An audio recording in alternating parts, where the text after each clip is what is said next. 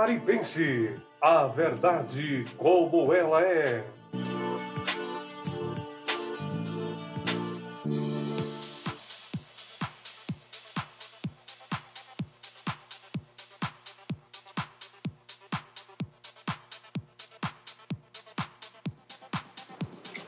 Manda antes de enviar o link para mim, que o pessoal quer já ver o programa, o link pro zap.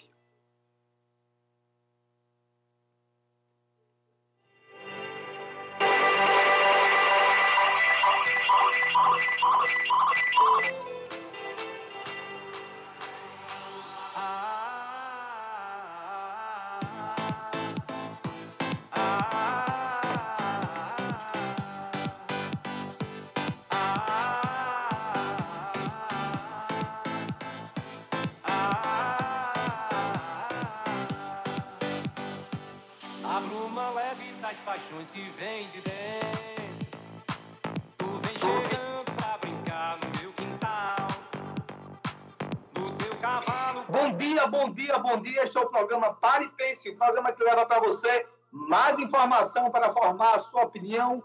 Hoje é sábado, sábado, sábado, sábado. É dia 26, não é isso, Tássia Fernandes? 10 horas em ponto, estamos aqui mais regulado que o horário britânico. Hoje você está no frio, que eu estou sabendo, está todo mundo feliz aí. Então, gente, aqui estamos aqui no programa hoje pipocando. Temos hoje a participação especial do nosso Isaac Pinheiro lá de Brasília, daqui a pouco, 10 e meia, por aí, está entrando.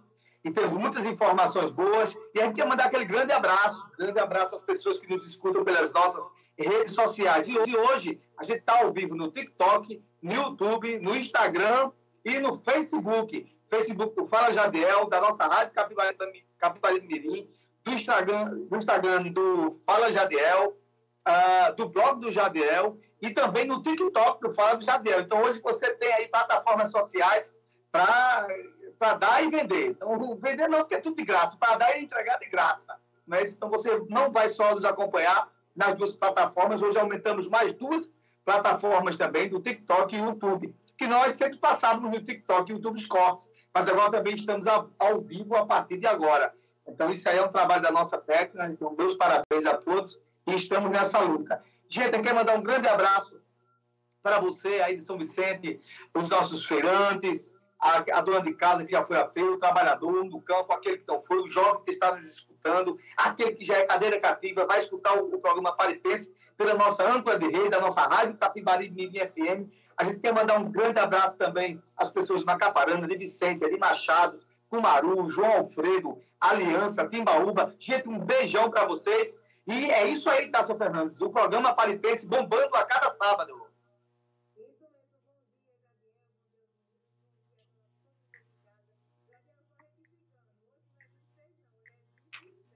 Ah, me perdoe, hoje é 27, eu estou aqui perdidão. Hoje é 27 de maio, 10 horas da manhã, 10 e 2.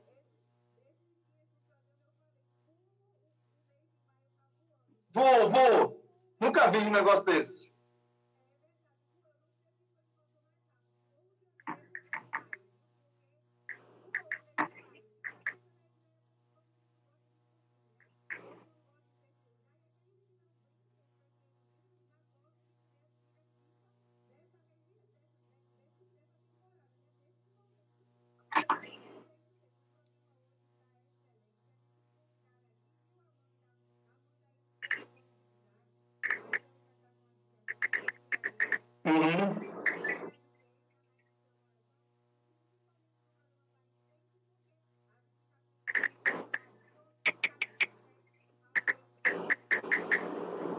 Muito bem, muito bem. A gente vai agora para um breve, é, uma breve apoio musical, apoio, apoio não, um breve bloco musical de uma música, não vai ser um bloco de uma música, daqui a pouco a gente volta com um comentário desse que vos fala, Jadiel Lopes.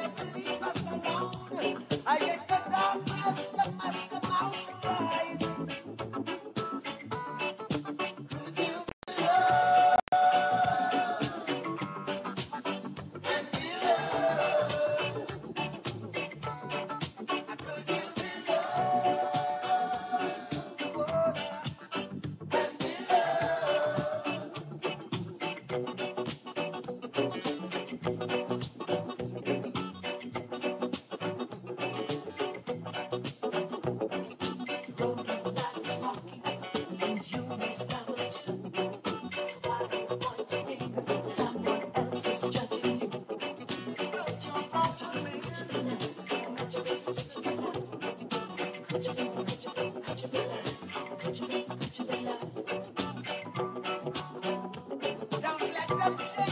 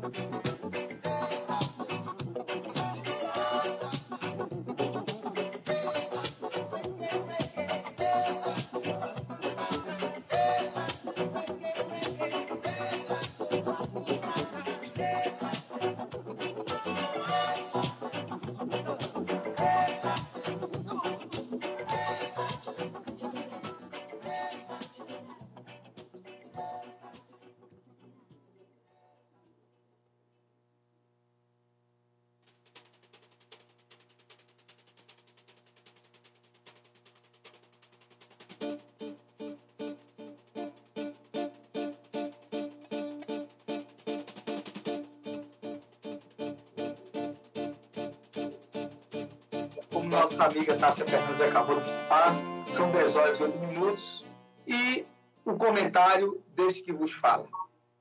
E eu vou começar, o, iniciar o nosso comentário com um assunto que foi repercussão, repercussão mundial, de, de passagem, é, durante quase toda a semana. Mas o que eu fico impressionado é que são notícias requentadas e que a gente viu, vê e sempre vê muita falácia, muita falácia e pouca ação.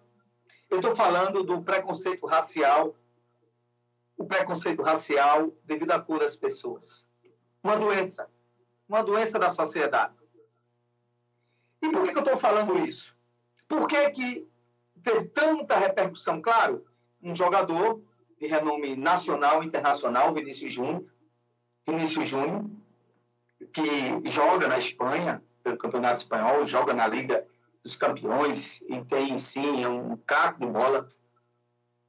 E não aguentou mais, né? Tanta humilhação dentro de campo por parte de pessoas preconceituosas, racistas, homofóbicas, fascistas, nazistas, tudo que você imaginar. Gente que ninguém sabe se, que nem os animais fazem isso. Nem os animais fazem isso. Pior do que animais. Mas, como a gente viu que foi com uma pessoa, aconteceu isso, e gerou uma, uma coisa já é, redundante que estava acontecendo sempre, e não só acontecia com o Vinícius Júnior nos campos da Espanha, mas se você lembrar, jogavam banana para Daniel Alves, e banana é tão boa, até gosto de banana, é uma fruta legal. As idiotices, como é que era? Ronaldinho Gaúcho, somente os é, é, atletas de cor, ou africanos, né, ou brasileiros aqui na América Latina, América do Sul, né, ou qualquer tipo de coisa, independente do país. E, e, ou, independente do país, sendo negro, eles, essas pessoas, que não é a parte da sociedade total da Espanha, muito pelo contrário, é uma minoria, mas uma minoria que muitas vezes se torna até maioria porque eles gritam e falam demais. Porque existe um ditado interessante. O problema não é o mal fazer alguma coisa. O problema é os bons silenciarem. O problema não é o mal fazer alguma coisa, porque eles já são mal, a índole, a índole é má, e só vai pelo caminho do obscuro, o caminho das trevas. Mas o grande problema é aqueles que estão no outro lado e silenciam, aqueles que se entendem né, e são contra essa situação. Então, por isso que eu até achei interessante é, do ditado dizer não adianta ser é, é, só ser contra, é, é, dizer que, que é contra os racistas, mas você tem que ser antirracista. E o que é ser antirracista? É você se colocar né, numa posição né, de falar, de falar. Mas, pois bem, dito isto, eu quero agora falar dos negros, das pessoas que são né, e que se passam e que são anônimas e que sofrem racismo todos os dias, e que não tem a imprensa para falar, que não tem ninguém para ser uma coisa redundante, é? para que seja sonorizado a sua fala. Quantos negros e pobres são tra tratados com discriminação no Brasil, no mundo, porque simplesmente por causa da cor? Quantos negros são é, é, pa e passam por dificuldades, dificuldades sendo cidadãos, homens de bem, porque alguém que está do outro lado do balcão os trata como se fosse maioral.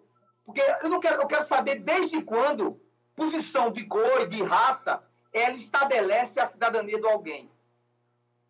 Isso foi no início do século, durante a escravidão, né? De gente perturbados, de querer fazer sob o seu domínio, né? Ter alguém para lhe servir né, ao chicote. E aqui no Brasil, o último país a ter a liberdade dos escravos. Mas que a escravidão continua do mesmo, do mesmo jeito, que foi a escravidão social. Então, o que a gente está falando é o seguinte: esses processos que acontecem no cotidiano, a gente tem que ver que isso acontece todos os dias. Todos os dias. Eu tenho amigos negros, né, amigos que passam e me contam das dificuldades, muitas vezes, que passam. Simplesmente as pessoas olham para ele assim, só porque ele é negro, quer tratar eles como se fossem bandidos, ou como, como se fosse, olha, cuidado que esse cidadão aí pode, não pode ser um cidadão de bem. Ou seja, analisam as pessoas pela cor e não pelo caráter. Isso, repito, é uma doença da sociedade. E você pensa que é no Brasil? Não. Na Europa, no mundo todo. No mundo todo. E essa concepção continua. Nós estamos no ano 2023. E tem ainda o mau caráter. que ele fica lá, calado, não diz nada, mas ele é racista. Né? Quando é para os outros, é, não pode não, mas quando chega perto dele, ele se torna, e muitas vezes as suas manifestações são tão piores como aqueles que a gente já sabe que são. Então, esse é o nosso desafio. É o desafio da sociedade todos os dias. Porque aconteceu com o Vinícius Júnior, com o Vinícius Júnior, não sei o que eu perguntar, é Júnior plural, coisa horrível, estou né? errando aqui, com o Vinícius Júnior e com outros jogadores e com muitas pessoas né, que têm renome social, né, que tem um, um nome é, que, que, que, é redundante dentro do contexto mundial ou de, é, daquilo que ele faz, mas eu estou falando dos anônimos que todo dia, que todos os dias, todos os dias sofrem, sofrem com a discriminação, sofrem com a discriminação racial. E fica por isso mesmo. E fica por isso mesmo. O tratamento que é dado a essas pessoas, que muitas vezes, porque a pessoa é de cor, as pessoas não querem tratar com respeito. Com respeito. E isso acontece sim todos os dias. E o que eu estou falando é o seguinte: não adianta só agora as pessoas estarem se indignando ou ficarem indignadas, sabendo que isso acontece com os anônimos, com os mais pobres, com aqueles que são humilhados diariamente, com aqueles que não têm seus serviços né, oferecidos pelos, é, pelo, que, pelo, pelo o grande governo, os, os governos, que muitas vezes é para também colocar eles no processo de inserção, a questão da oportunidade de emprego, a questão das discriminações por causa de hierarquia. Ah, muitas vezes vocês acham que não? Tem empresas né, que querem colocar os seus presidentes, os seus senhores da vida, mas não querem colocar neles, mas ficam lá caladinhos, não dizem nada. Acham que é feio, mas coloca lá a pessoa de colar sempre numa, numa posição subalterna. Por que que nos presídios 60% a 70% são negros?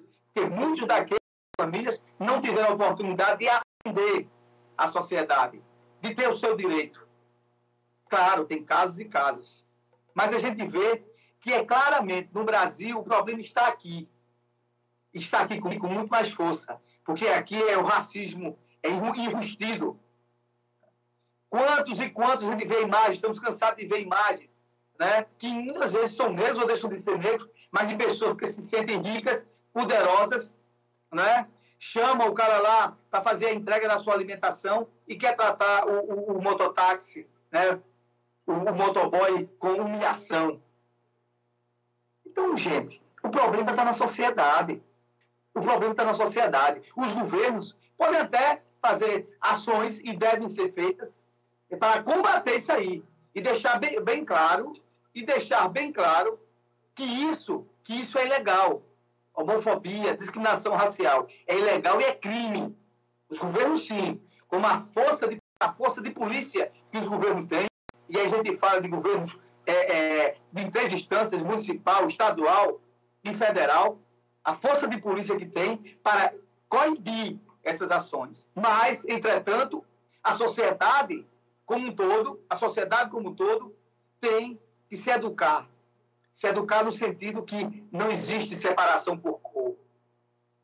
E é interessante que isso é um preceito cristão. Onde foi que Jesus pregou que o branco é melhor do que o preto, o preto é melhor que o branco? Onde é que está isso? E muitas pessoas dessas fazem, pintam miséria nos estados de futebol e no domingo vai para a missa. Né? Pedir perdão dos pecados. E isso aconteceu, e isso aconteceu e acontece desde os primórdios, desde o início do século. Não é? Quem perseguia? Justamente eram os religiosos. Quem perseguia negros. Quando houve a escravidão aqui, ela era o quê? Ela era defendida pela igreja. Quem comandava, o clero comandava, era defendida. Interpretações erradas da Bíblia diziam que os escravos, que tinham que ter escravos interpretações erradas. Quando a interpretação passa para ser boa para mim e ruim para os outros.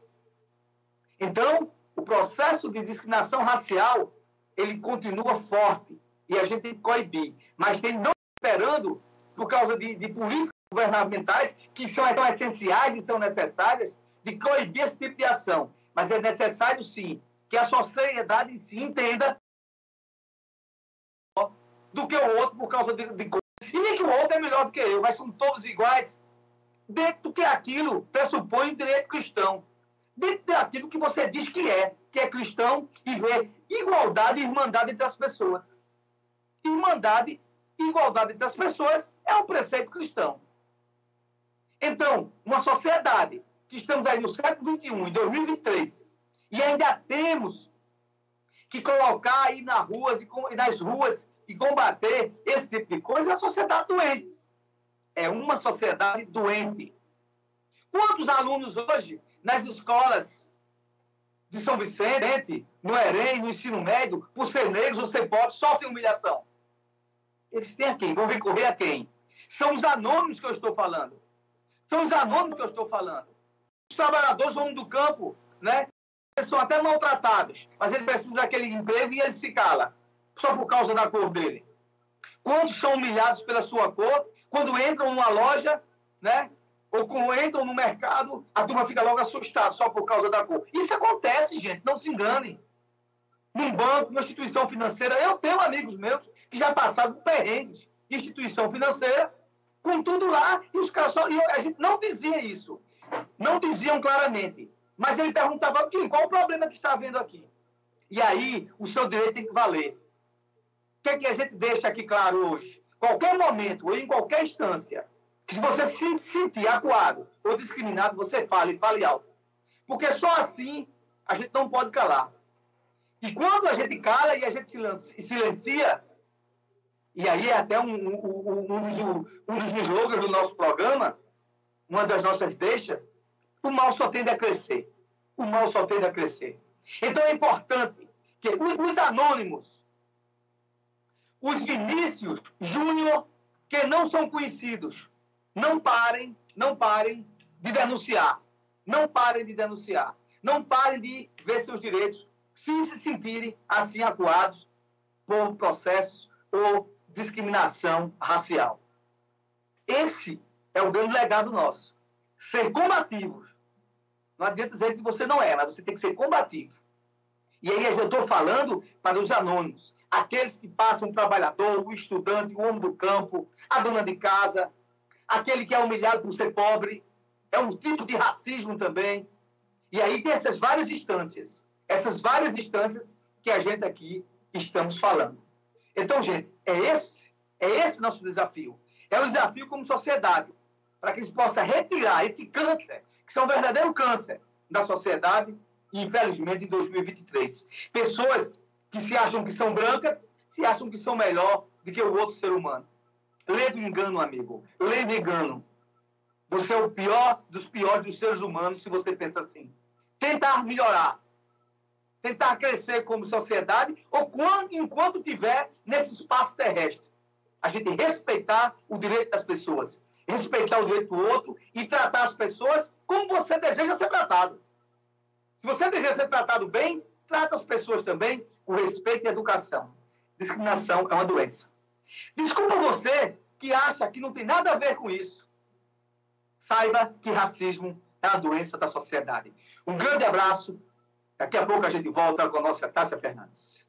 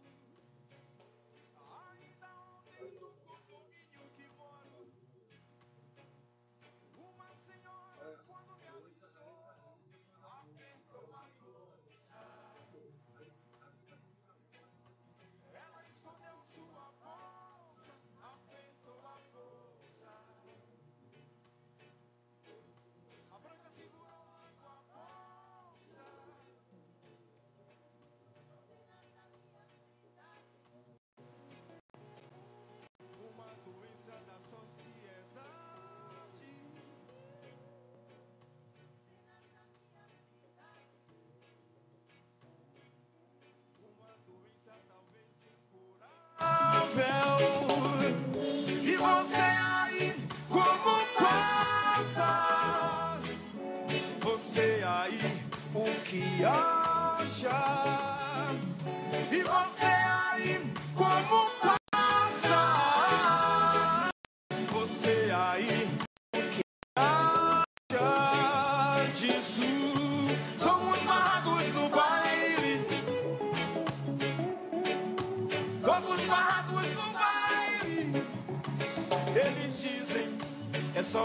Gente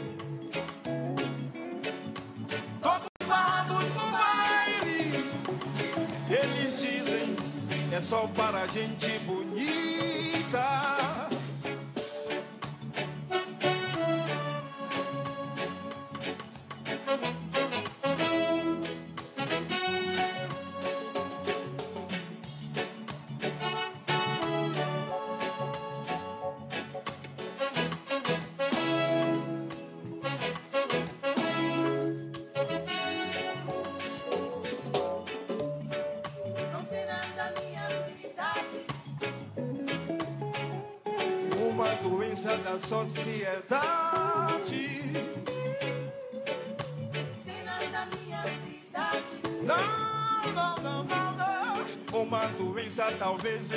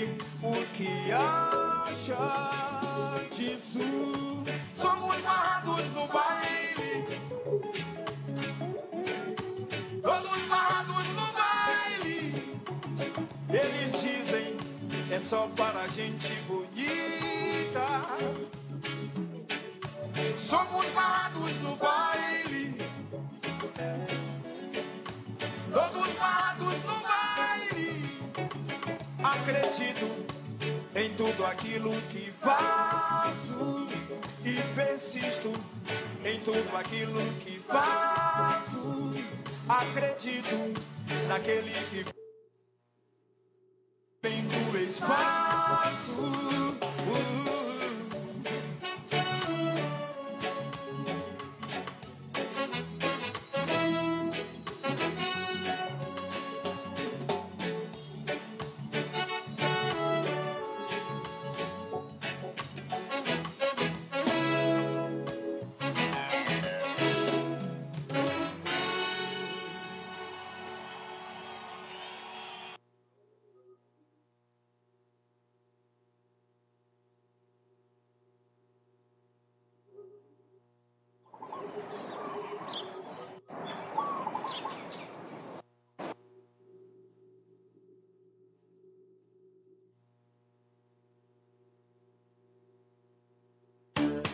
Aqui você ouve informação para formar sua opinião.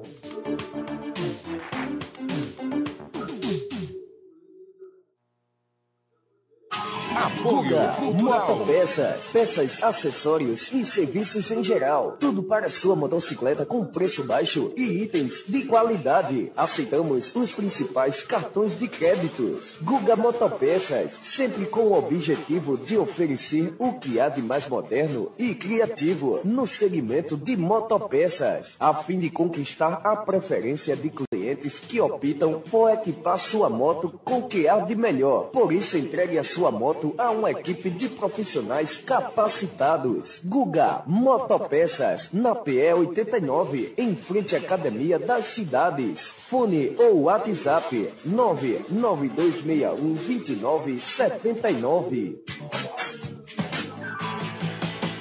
Instituto Adelino Silva. Aulas para a vida. Valores para sempre. Matrículas abertas. Do maternal ao nono ano. Participação em concursos municipais, nacionais e internacionais. Acompanhamento psicológicos. Ambiente limpo, organizado e com salas climatizadas. Atendendo a todas as regras e protocolos de saúde e segurança. Formação de pequenos escritores. Aulas de inglês desde a educação infantil. Laboratório de informática Matemática com ensino aplicado. Matemática prática com materiais concretos. Diversidade eventos internos e oficinas artísticas. Balé, xadrez e música. Rua Sebastião Regis, número 12. Fone 991 21 47 99. São Vicente Ferre, Pernambuco. Não perca a oportunidade e faça já a matrícula do seu filho. Instituto Adelino Silva. Aulas para a vida, valores para sempre. Escola pra gente aprender. Respeito com os amigos, a gente deve. Atenção! Esse recado é para você que adora navegar na internet. Vivemos numa época em que as pessoas buscam objetividade e informações rápidas. Para isso, você precisa do melhor provedor de internet, m.com.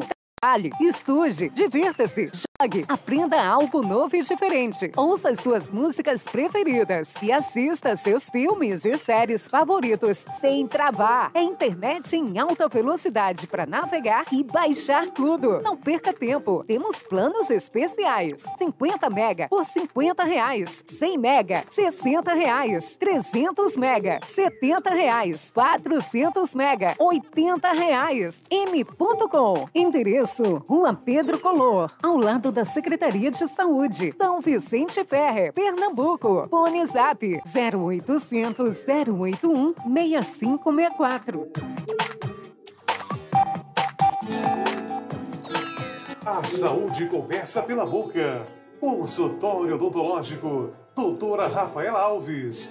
Atendimento clínico geral, com especialidades em restaurações, cirurgia, tratamento de canal, prótese, odontopediatria, limpeza, clareamento, implante, aparelhos fixo e remóveis. Aceitamos todos os cartões, via Pix e transferência. Consultório odontológico, doutora Rafaela Alves, Rua 24 de outubro, em frente à lotérica. Fones 99755 2058 ou 99274 5272. Atendimento de segunda a sábado, das 8 às 18 horas. Das segundas-feiras, atendimento noturno. E agora, nas quartas-feiras, das 8 às 17 horas, estamos com atendimento da doutora Érica Virgínia, trazendo novidades em procedimentos, clareadores e limpezas. Agenda já a sua consulta.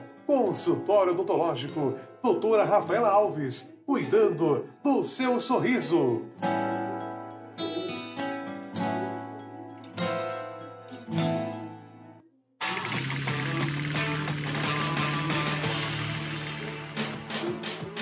Pra sentir a liberdade, acelere em uma moto. Venha para Milton Motos. Vende troca motos novas e usadas. Milton Motos. Milton Motos, compra, vende e troca motos novas e usadas na Marçal Emiliano Sobrinho, no centro de Timbaúba. Fones 99344 7469 e 9935 1420. Pare e pense. Apoio Cultural com GESP. Consultoria, apoio e eficiência na tomada de decisões em gestão pública. Com GESP. Pare e pense.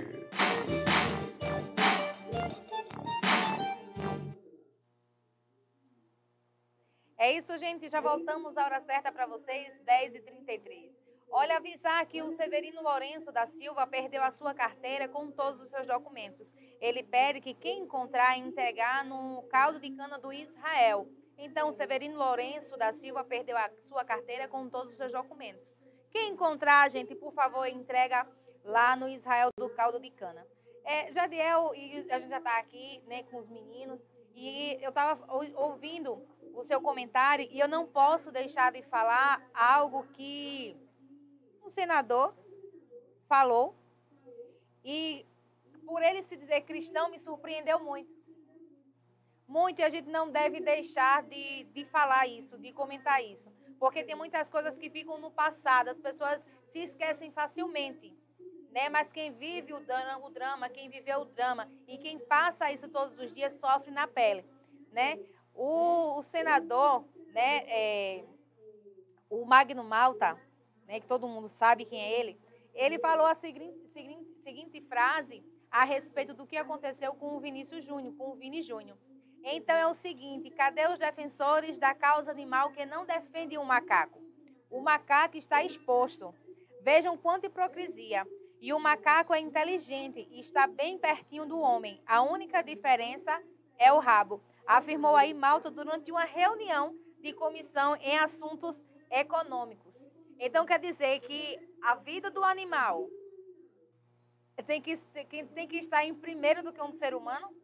Fazer o comparativo entre o Vini, o Vini Júnior e o macaco, entre a inteligência do Vini Júnior e do macaco? Isso é uma pessoa, gente, que vocês colocaram para defender os nossos direitos, para defender a sociedade. Isso não pode ser esquecido.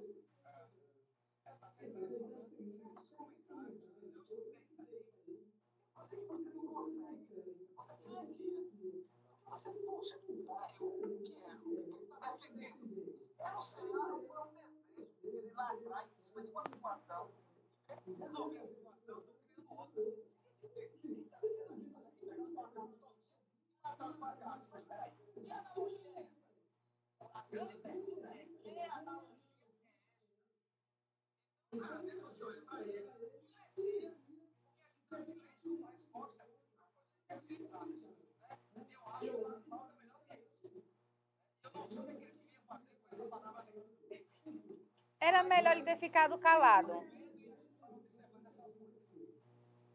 Era melhor ele ter ficado calado, viu, Jadiel? Era melhor ele, ele ter ficado ele ter ficado calado. O que você estava falando no, no seu comentário e eu estava dizendo aqui, o problema das pessoas é as leis frouxas. É as leis frouxas. Se houvesse mais a penalidade rígida, talvez diminuiria aí os casos não só de racismo, né, mas as pessoas aprenderiam a ficar com essas opiniões e ficar com esses preconceitos embutidos só para ele. Porque a gente não nasce.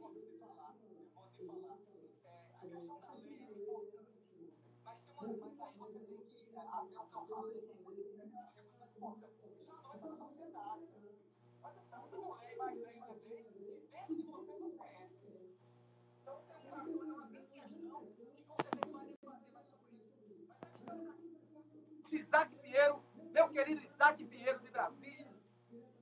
Diretamente de Brasília, estive em Brasília essa semana aí e tive a honra de lhe dar um abraço. Eu disse, rapaz, as meninas, o povo está querendo É, ver você aqui, novamente, para você dar o ar, fã. dar o ar da sua graça, hein, Tássia Fernandes? É. E tá aí, ele voltou, ele voltou. Bom dia, meu líder.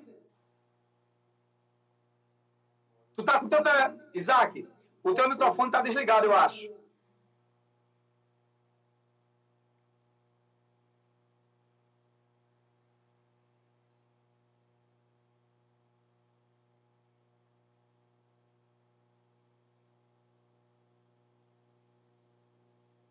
Não estamos escutando ele ainda, gente. Mas programa ao vivo acontece essas É. coisas, tá?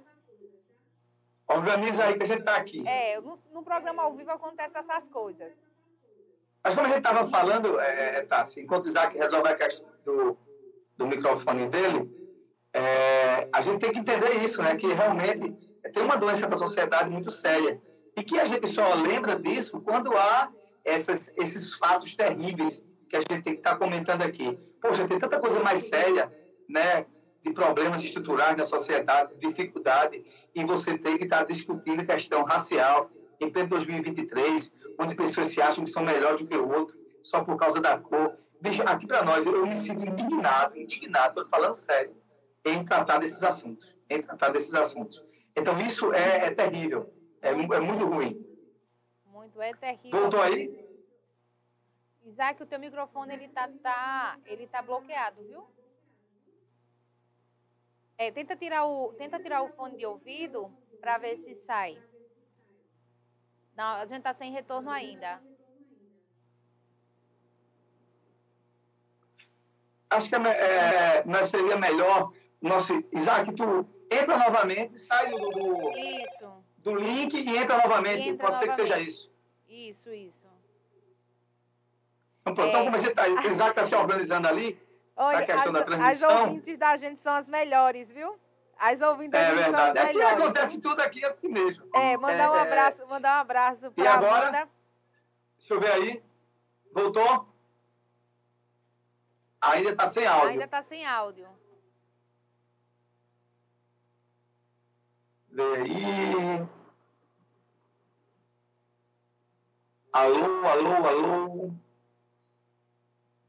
Tá sem áudio ainda. Tá sem áudio.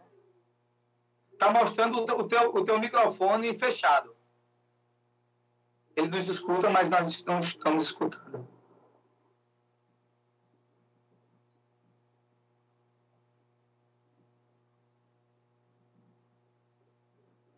Conseguiu? A gente vai fazer o seguinte, a gente vai ajeitar aqui Isso. na técnica aqui e a gente chama, coloca uma musicazinha rapidazinha. é, não, faz um, um bloco comercial aí, Anthony. E a gente aqui se organiza com o Isaac aqui para voltar aqui. Isso mesmo. Daqui a pouco tá de e volta. nosso- o nosso pessoal da técnica vai te orientar aí, Anthony vai te orientar. Vamos agora de um bloco comercial e a gente daqui a pouco volta.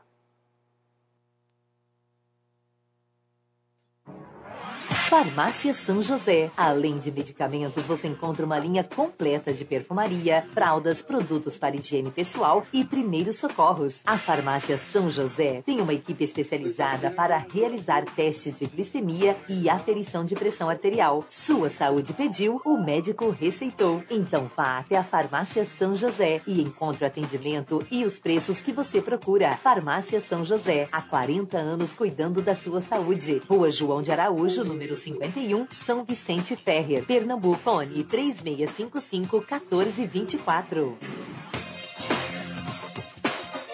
Vai construir?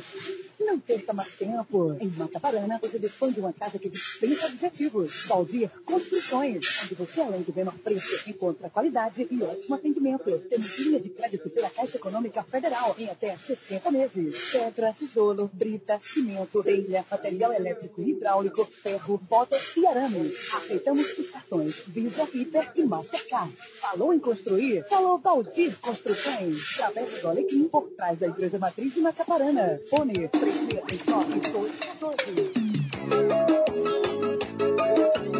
Melhores preços da região, com qualidade. Promoção bombástica Casa da Cerâmica. Deu a louca nos preços baixos. Cerâmica a partir de 18,99. 18,99. 18,99. Argamassa, oito reais. Entrega grátis. Preços imbatíveis. Até durar o estoque. Fone Zap 81 9340 1457. Venha conferir na rua Professor José Mendes da Silva 45 Centro, em frente à rodoviária de Timbaúba. O melhor preço é na Casa da Cerâmica. Quer o seu sorriso de volta? Isso é possível! Com o Fábio de Xará Prótese Dentária. Experiência que passa de pai para filho. Faça uma visita ao consultório para você voltar a ser feliz. Fábio faz sua prótese em domicílio com os menores preços e a melhor qualidade. Sorria! Fábio Xará, competência e ética. Rua do Sindicato, próximo à Vila Moura Cavalcante. Rua Doutor Milton Queiroz, número 1. Macaparana, Pernambuco. Fone 997220491. Frigorífico Mafisa, o mais completo e diversificado balcão de frios da região. Peixes secos e congelados, galinha abatida de todos os cortes, matriz, frango, a popular pé seco, peito, coxa, asa, miúdo, além de ovos brancos e vermelhos, salsichas. Frigorífico Mafisa, um novo conceito em servir bem. Na rua João Araújo 58, em frente ao destacamento da Polícia Militar, São Vicente Ferrer, Pernambuco.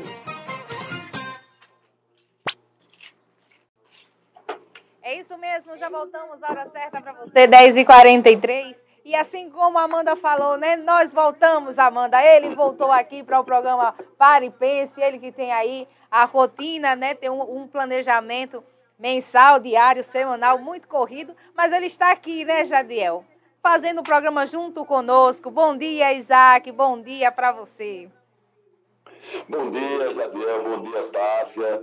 É maravilhoso estar com vocês novamente. Eu fico muito feliz de participar desse programa que é conduzido por vocês, que são pessoas magníficas, maravilhosas e com muito conteúdo. Não é isso? Eu tive a honra de encontrar meu amigo Jadiel essa semana aqui no gabinete. Falta você fazer uma visita a gente, Tássia. Ah, vou Vai sim. Brasília, vai pra Tássia pra Brasília. Vou, vou É, sim, vou sim. Vamos sim. Mas, gente, vamos começar aqui, como é de praxe. Eu vou parabenizar o município de Bonito, Taquaritinga, Águas Belas, Brejo da Marideu, Buíque, Escada e Itabira. Quero mandar um abraço aí para o prefeito Luiz Haroldo de Águas Belas, Zé Martins, aí o prefeito de, de João Alfredo, Roberto Asfora, que é o prefeito de Brejo da Madre de Deus, está aniversariando, e Jandelso, prefeito de Escada, e assim um abraço a todos os habitantes dos municípios que fazem aniversário essa semana, né? Quero parabenizar aqui, mais uma vez, o deputado Guilherme Chua. Ele apresentou três projetos, eh, projeto de lei complementar, criando três RIDs, que é a Região de Desenvolvimento Integrado, do Agreste, do Litoral Norte e Litoral Sul, que tem um potencial gigante essas regiões de crescimento e de, e de progresso econômico e social. E aí ele apresentou, está em análise pela Câmara dos Deputados, inclusive quem está relatando ela numa das comissões é o deputado Pedro Campos, o irmão de João Campos, que está relatando as três na Comissão de Desenvolvimento, e eu fico muito feliz por isso. E é unir as forças para que a gente venha trazer o bem para o nosso Estado e o progresso para o nosso Estado, que é o nosso grande leão do Norte. Pernambuco não pode ficar na vanguarda nem atrás dos estados em desenvolvimento, não é isso? Quero mandar um abraço gigante aqui para toda a equipe do gabinete, do deputado Guilherme, Roberto, Felipe, meu amigo Vicente. Eu quero deixar aqui um grande abraço a eles, que são pessoas que compõem o nosso gabinete e que, trabalham dioturnamente em prol do que vem acontecer, esses sucessos aí ao longo do mandato do deputado Guilherme Chua, que é um grande parlamentar. Tô ordens, meu irmão, vamos embora. Coisa boa. Eu não vi Vicente lá no gabinete. Mandar um abraço para Vicente lá, dos nossos colegas. Isso, será dado, Vicente. hoje ainda será dado. Muito Encontraremos bem. daqui a pouco. vamos trabalhar. Você que é antenado aí nas coisas somente nas ações, nas emendas, é, no processo do trabalho, né, do, do- Uhum. trabalho, da pauta do trabalho do Congresso. E a gente tem visto um Congresso diferente, mas não está diferente agora nesse governo. O Congresso, ultimamente, ele pauta as grandes decisões do país desde o governo Bolsonaro e continua do mesmo jeito. No seu entendimento, o governo está vivendo uma espécie de semipresidencialismo, ou seja, o governo parece estar cumprindo mais o que o Congresso determina do que próprio colocando as suas pautas e impondo suas pautas, que anteriormente, né, há oito anos atrás, para trás, o governo colocava, dava né, o regramento de como ia ser conduzido. E agora a gente vê um Congresso, para o bem ou para o mal, para o processo de discussão, mas está se impondo naquilo que são as decisões que faz parte do jogo democrático. Muitas vezes você pode até não gostar daquilo que está sendo proposto, mas o Congresso tem colocado, de fato, sendo protagonista das grandes ações de governo. Você entende assim? Veja, entendo. Eu gostaria de fazer um preâmbulo inicial para os nossos ouvintes, para que a gente venha ter um certo entendimento que se processa no semipresidencialismo e a gente avançar nessa pauta. O que é que acontece? O semipresidencialismo foi criado por um cientista francês, o Maurice Duver- Duverger, que naquela época ele fez um, um, um sistema é, político administrativo que é o presidencialismo e o parlamentarismo juntos, chamando-se semipresidencialismo. Então daí nasceu, isso foi discutido na França, é, o parlamentarismo, a Assembleia Legislativa, é, a Assembleia Constituinte da França, isso foi, foi, foi, foi discutido na Revolução Francesa e após é, veio ser discutido após a Segunda Grande Guerra, com, o, a, a, com a, a figura do general Charles de Gaulle, que foi o que eh, encaminhou a França à vitória ali junto aos aliados na Segunda Guerra. Então, isso aí é o- mais ou menos o presidencialismo. Nós temos alguns países que são sempre presidencialismo, presidencialista, como a Argélia, Portugal e França, E esses países eles vivem essa, essa forma de governar, que é o presidente, a figura do presidente, do primeiro-ministro e o parlamento. Agora, o semipresidencialismo ele tem uma característica que é o que me preocupa, que é o pleno poder do presidente de dissolver o parlamento. Em contrapartida, o parlamento ele cria uma força gigante, porque ele entra dentro do processo direto da gestão do país. E o primeiro-ministro, ele fica fazendo o papel de articulador local e o presidente da República o papel do externo.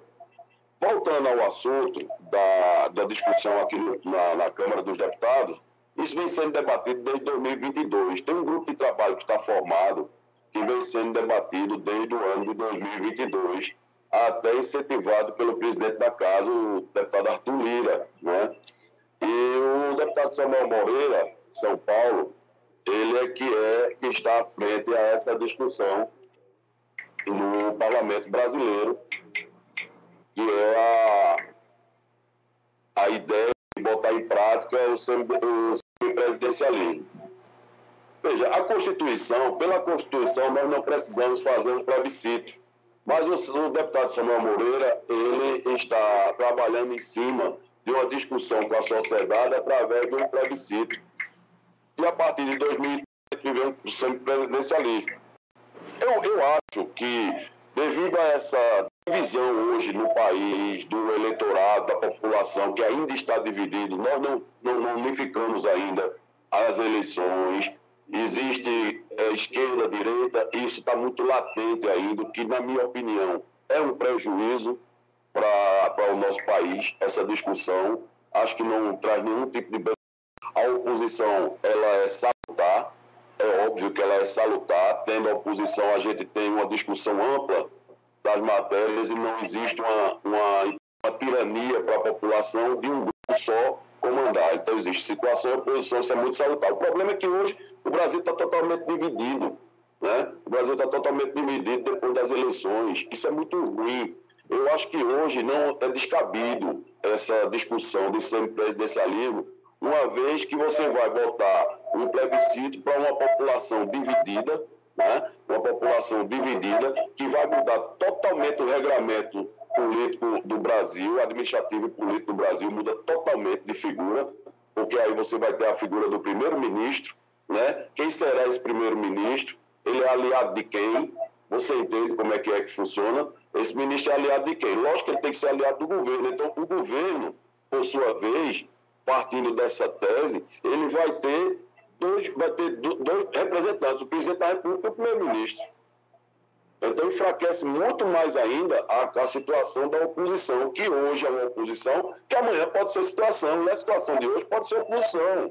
Então, eu, no meu, no meu ponto de vista, Jadiel, eu acho muito temeroso a gente entrar numa discussão como essa, dentre tantas discussões que a gente tem aí, que é muito mais importante, a reforma, a, a reforma administrativa, que está parada, nós temos a reforma fiscal, entendeu? É, é, que é mais importante do que nunca nesse momento, porque já foi votado o arcabouço. Então a reforma, a reforma fiscal, ela vai vir logo em seguida. E nós temos aí que enfrentar um grande problema certo? Que foi diagnosticado dentro, que foi votado dentro do arcabouço fiscal, que é a questão da participação dos impostos dos estados, ou seja, o ICMS, dentro do arcabouço fiscal, como é que ficou o texto do arcabouço fiscal? Ficou o quê? O ICMS, o desconto, não vai haver nenhum tipo de desconto para a União, para a União fazer o superávit. Só que os estados vão continuar deficitários. E eles estão dentro do arcabouço fiscal. A, a reforma fiscal, né, a, a, ela, não é, ela não é só para a União, ela é em cadeia. É União, Estados e municípios. Perfeito. Então a gente tem que pensar em adequar, você melhor do que eu, que sabe, você é da administração direta aí de prefeituras, dos municípios, e trabalha com muito brilhantismo e competência, você sabe, quando você faz uma votação de, de uma matéria é, orçamentária, financeira, ela é em cascata. O efeito dela é cascata, é em cascata. Então, é federação, é, é União, estados e municípios. Então, hoje, eu acho que o mais importante hoje, que é o que vai ser discutido, é a questão da guerra fiscal entre os estados. Né? A gente tem aí uma, uma guerra fiscal desigual entre estados produtores e consumidores, onde o Nordeste, por sua vez, é o que é mais prejudicado, porque nós somos os consumidores, certo? Mas o imposto fica na fonte onde está sendo é, fabricados os bens de consumo. Então, a gente fica com o Sudeste e o Sul muito bem obrigado, e o Norte e o Nordeste deficitário. Então, essa é a discussão. Acho que, nesse momento, a gente tinha que se unir em torno dessa discussão e a gente vê o, o universo, o exército de desempregados que a gente tem aí, as diferenças sociais, as, as investimento em infraestrutura. Você vê hoje as estradas eh, federais do Maranhão estão todas dissolvidas. Eu vi uma grande reportagem ontem que está intrafegável o estado do Maranhão. E é um estado importante para o agronegócio. É um estado que tem produzido muito a parte de pecuária e agricultura, tem desenvolvido muito. E, e é um local de passagem para escoamento de produção. Então, eu acho que isso aí a gente deveria estar discutindo. E não a questão de presidencialismo, semipresidencialismo, parlamentarismo. Eu acho que, na minha opinião, nesse momento, eu acho que é descabida essa discussão. É, porque, na verdade, é, é, Isaac, os governos, e aí eu estou dizendo, todos os governos, se colocavam num- numa questão, numa questão de quase presidencialismo é, único. Colo, é, é, colocava para o Congresso as suas pautas. E tem sido, para mim, interessante, eu também eu concordo com você, que o Congresso tem se colocado numa situação né, de que, ó, vamos colocar que isso aqui é bom para o país. Você vê mesmo, por exemplo, eu vou ser sincero, a, a, grande, a reforma é, tribu- tributária, ela é, ela é, como você sabe disso, de iniciativa do Congresso Nacional. Está sendo discutido é do Congresso Nacional. E aí, como você acabou de falar, e os louros que vai tirar é o governo. Eu acho que deve ser assim. O grande processo de discussão da PL, da reforma tributária, que justamente como você acabou de falar, para eliminar essas distorções, não era iniciativa, porque o governo federal e vários governos federais falaram, conversavam, mas nunca tiveram né, a capacidade de aqui está a nossa reforma. A gente entende assim. Se não fosse o Congresso Nacional, não estava nem sendo discutido e nem tão avançada como está. E o Arthur Lira já colocou a pauta. Nosso segundo passo agora é a reforma tributária, que ela é super necessária para o país, que se paga muito imposto, muitas distorções, né? E ninguém, a gente quer ver, pô, como é que vai equilibrar isso aí? E as soluções que tem dado pelo o, o Congresso são é, é, soluções é, que são amenizadas, essas disto- distorções. E a gente trata do seguinte: muitas vezes os governos, quando entram nos seus problemas existentes, se esquece que isso aí só é o efeito. E a causa que tem que resolver é o Congresso. Né? E fica só, por exemplo, mesmo, eu vou dar um exemplo claro a você. Essa fórmula de baratear carros populares, isso já vem desde o que o mundo é mundo, começou com o JK. E isso tem início, meio e fim. Não é uma política de incentivo ao consumo de médio e longo prazo. Não é. Porque ela se acaba. Por quê? Porque ela está baseada em isenção de impostos. E um belo dia, essas isenções de impostos não podem ser dadas mais. Por isso que é necessário a reforma tributária. Então, é a partir disso aí que a gente entende né, que de direito não, a gente sabe que presidencialismo tem tem o Congresso. Mas depois do protagonismo tão grande do Congresso de uns tempos para cá, a grande imprensa tem falado disso, olha, é, não é mais o que os, os, os chefes do Poder Executivo querem, é que o Congresso coloca. Correto. Concordo com você. Acho que você foi muito feliz aí na colocação da questão do incentivo à fabricação, como um exemplo, lógico, de vários tantos outros, é, do carro popular. Eu entendo também que isso aí é uma política que não é inovação, não é uma política de Estado. Não vejo isso como uma coisa que venha tirar o país da, da situação de vulnerabilidade social, financeira, eu não vejo isso, embora nós temos muito recurso, o governo tem muito dinheiro, tem muito recurso, certo? Houve um certo controle no governo passado e acredito que nesse governo o presidente Lula também vai continuar fazendo um certo controle, inclusive devido ao arcabouço fiscal, né? Ao arcabouço que foi votado, ele é obrigado a fazer superávit, mas o que eu enxergo é que, por exemplo, o carro popular não é para a população. Qual é o cara que é assalariado que vai poder adquirir um carro popular? Nem, nunca. Um carro de 60 mil reais, o cara ganha 1.300. Como é que ele vai comprar um carro de 60 mil? Ele- ele está focado para a classe média. Né? É fo- pronto, exato. O carro popular é para a classe média. Agora, é um incentivo para a indústria automobilística. Ele tem que dar uma. Ele tem que. O, a- a- o governo ele tem que dar uma satisfação ao empresariado e ele tem que, por obrigação de alavancar o consumo interno do país. e a partir disso, ele faz essas políticas de governo que, na minha opinião, não, eu não vejo como mal, como ruim. Não é ruim. Mas, na minha opinião, é uma, é uma é enxugar gelo. A gente vai enxugar gelo com, com o exemplo desse do popular. Isaac, e, e vou te falar, é um, o país é tão dividido que muitas vezes aqui, quando eu faço aqui um, um comentário dizendo que alguma política do governo Bolsonaro foi boa, a turma diz que eu sou bolsonarista.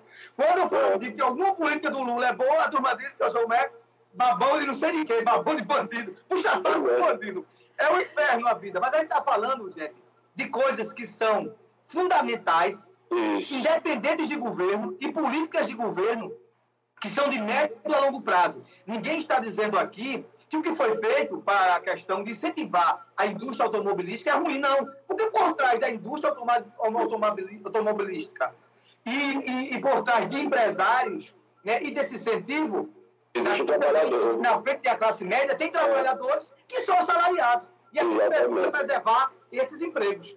Então, a gente está dizendo o seguinte, que essas formas já foram usadas, não é nada novo, é bom, é, mas você não pode entender que isso aí é, tem vida longa, não é de médio e longo prazo. Isso é um incentivo para alavancar. Agora, ele pode continuar assim, contínuo, de médio a longo prazo, se o dever de casa for feito. É o que a gente está falando, e que Isaac agora falou. Acabou de fiscal reforma tributária.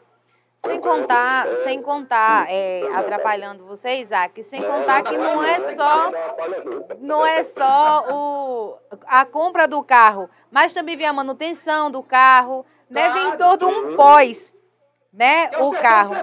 Mas Vem todo um pós, né? Porque, ah, vou comprar o carro, besteira, valeu, comprou, mas vem aí PVA, vem aí a manutenção de carro, vem pneu, vem um monte de coisa, né? Combustível. Combustível. Que é o que você mais gasta, que é essencial para o carro se locomover. Né? Isso, né? Não é só a compra do carro. Quero trocar o carro muito, mas, né? Não só, é- não só é a Uma compra. vez não- eu assisti um filme dos Trapalhões é, e que a turma pensa que, que o carro funciona na base de banana. Mussum tirava a banana e botava no, no tanque. Mas falando, É verdade. falando em carro, a gente tem uma pergunta de uma ouvinte da gente. Não funciona a base de banana, funciona a base de petróleo mesmo. É verdade, desse jeito não funciona, né? Surgiu aí, né, Jadiel, a ideia de, de... Foi uma menina, não foi um rapaz que aí fez o carro rodar, girar com água, né? Funcionar com água, né? Mas essa- essas soluções não, não vai para frente, né? Ninguém entra nesse negócio. Mas a gente tem uma pergunta aqui para Isaac, de uma ouvinte da gente, o nome dela é Ana, e ela fala o seguinte... Fala um pouco a respeito sobre o que a gente está conversando aqui, a respeito dos carros, se os valores que vão baixar. E ela explica bem, é, deram, vão dar desconto né, de 1,5% a 10%. Só que é só para carros à vista ou parcelado vai ficar o mesmo valor do, do valor bruto que ele tem? Porque se for à vista, ninguém tem condições. Né? E se for por financeira, vai ficar elas, elas por elas, não vai adiantar em nada. Eu, eu fico muito grato pela pergunta, uma pergunta muito pertinente, inteligente. Agradeço a nossa querida ouvinte Ana, parabenizo a ela pela pergunta. E é fundamental o que ela perguntou. Vamos lá. Dentro do arcabouço fiscal e dentro da reforma tributária, existe uma coisa que está sendo discutida, inclusive o, o atual presidente da República, ele está em pé de guerra com o Banco Central, né, porque hoje Banco, há alguns anos o Banco Central tem autonomia, e ele está em pé de guerra com o Banco Central na discussão dos juros, da taxa de juros. É lógico que se você comprar um carro e ele for financiado, ele vai sair muito mais caro do que você comprando à vista. Por quê? Porque vai ser embutida aí a taxa de juros. Que o juro no país, é, o Brasil é um país que tem uma das maiores taxas de juros. Se você vê a taxa de juros do, do cartão de crédito, é uma coisa absurda. É absurdo. Sabe? É incalculável, é uma coisa que você não tem nem como justificar. Eu, eu queria sentar ainda com algum economista que traça, que, que defenda a questão da linha de crédito, do cartão de crédito, para ele tentar explicar como se dá aquele juro absurdo, exorbitante, que faz com que a nossa população seja escravizada pela, pela, pelas instituições financeiras, e não vai ser diferente com o carro. Você comprando um carro popular à vista, lógico que ele vai ter desconto, vai ter desconto de IOF, vai ter desconto de, de, de IPI, que o governo vai dar esses incentivos óbvio, à, indústria automobilística para que ela venha é, ter sucesso na venda do carro popular. Mas se você cair na malha do, do financiamento, você está vendido. Está totalmente vendido. Por quê? Você vai pagar uma taxa de juros ali exorbitante, quando você vai fazer a simulação, praticamente você vai pagar dois veículos. Então aí é onde está o grande lance. Eu não sei até que ponto isso vai ser positivo, eu não sei até que ponto isso vai estimular a população a adquirir. Né? É, vamos Isaac, né? pode falar, Jadiel. Não, vamos, vamos é, esperar para ver. Eu entendo que, é, é, dentro da concepção do financiamento, ele se insere também no abatimento para o cálculo do preço à vista. Agora, é feito o Isaac acabou de falar. Só que tem a questão da taxa de juros que está altíssima. As taxas de juros têm que dar uma recuada, aí a questão econômica tem que ser equilibrada para ser vantajoso. Para a gente voltar àquelas taxas de juros de 0,99, que era uma, uma taxa plausível. É. a A, gente vai promessa- ter que analisar, né? A promessa do governo, né, com o arcabouço e com o ajuste das contas, é, através do arcabouço e da reforma tributária, é exatamente o foco é diminuir a taxa de juros. Aí eu creio que diminuindo a taxa de juros, Aí com certeza você vai trazer sucesso. Com certeza, porque aí você vai aumentar o consumo. Espero que seja uma taxa de juros racional, para que aquele consumo não seja um hiperconsumo e depois venha gerar na sua decadência uma inflação, entendeu? Por conta do endividamento da população. Né? Então, eu acho que é por aí mesmo. Eu acho que o governo assertivamente está preocupado com uma coisa que chama-se taxa de juros. Né? Isaac, a gente tem outra pergunta para você. Só tem essa e outra, tá? Tá É, querida? Tá, sem problema.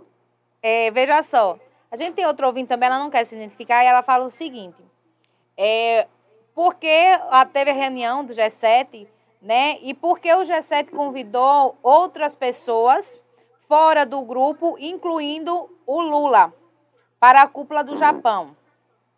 E dentro dessa pergunta, ela faz outra pergunta que você, querendo ou não, entrou neste assunto. Ela lembra que nos primeiros anos que o Lula foi presidente, ele liberou muitas, mu- mu- facilitou muito a vida das pessoas. E isso hoje gerou endividamento. Uhum. É, abraço, Shirley. Daqui a pouco eu faço a sua pergunta.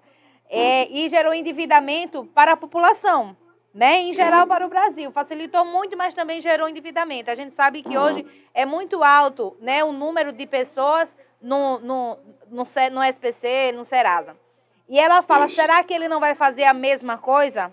Tem muita facilidade de tudo, liberou muita coisa. O meu medo é que aconteça a mesma coisa.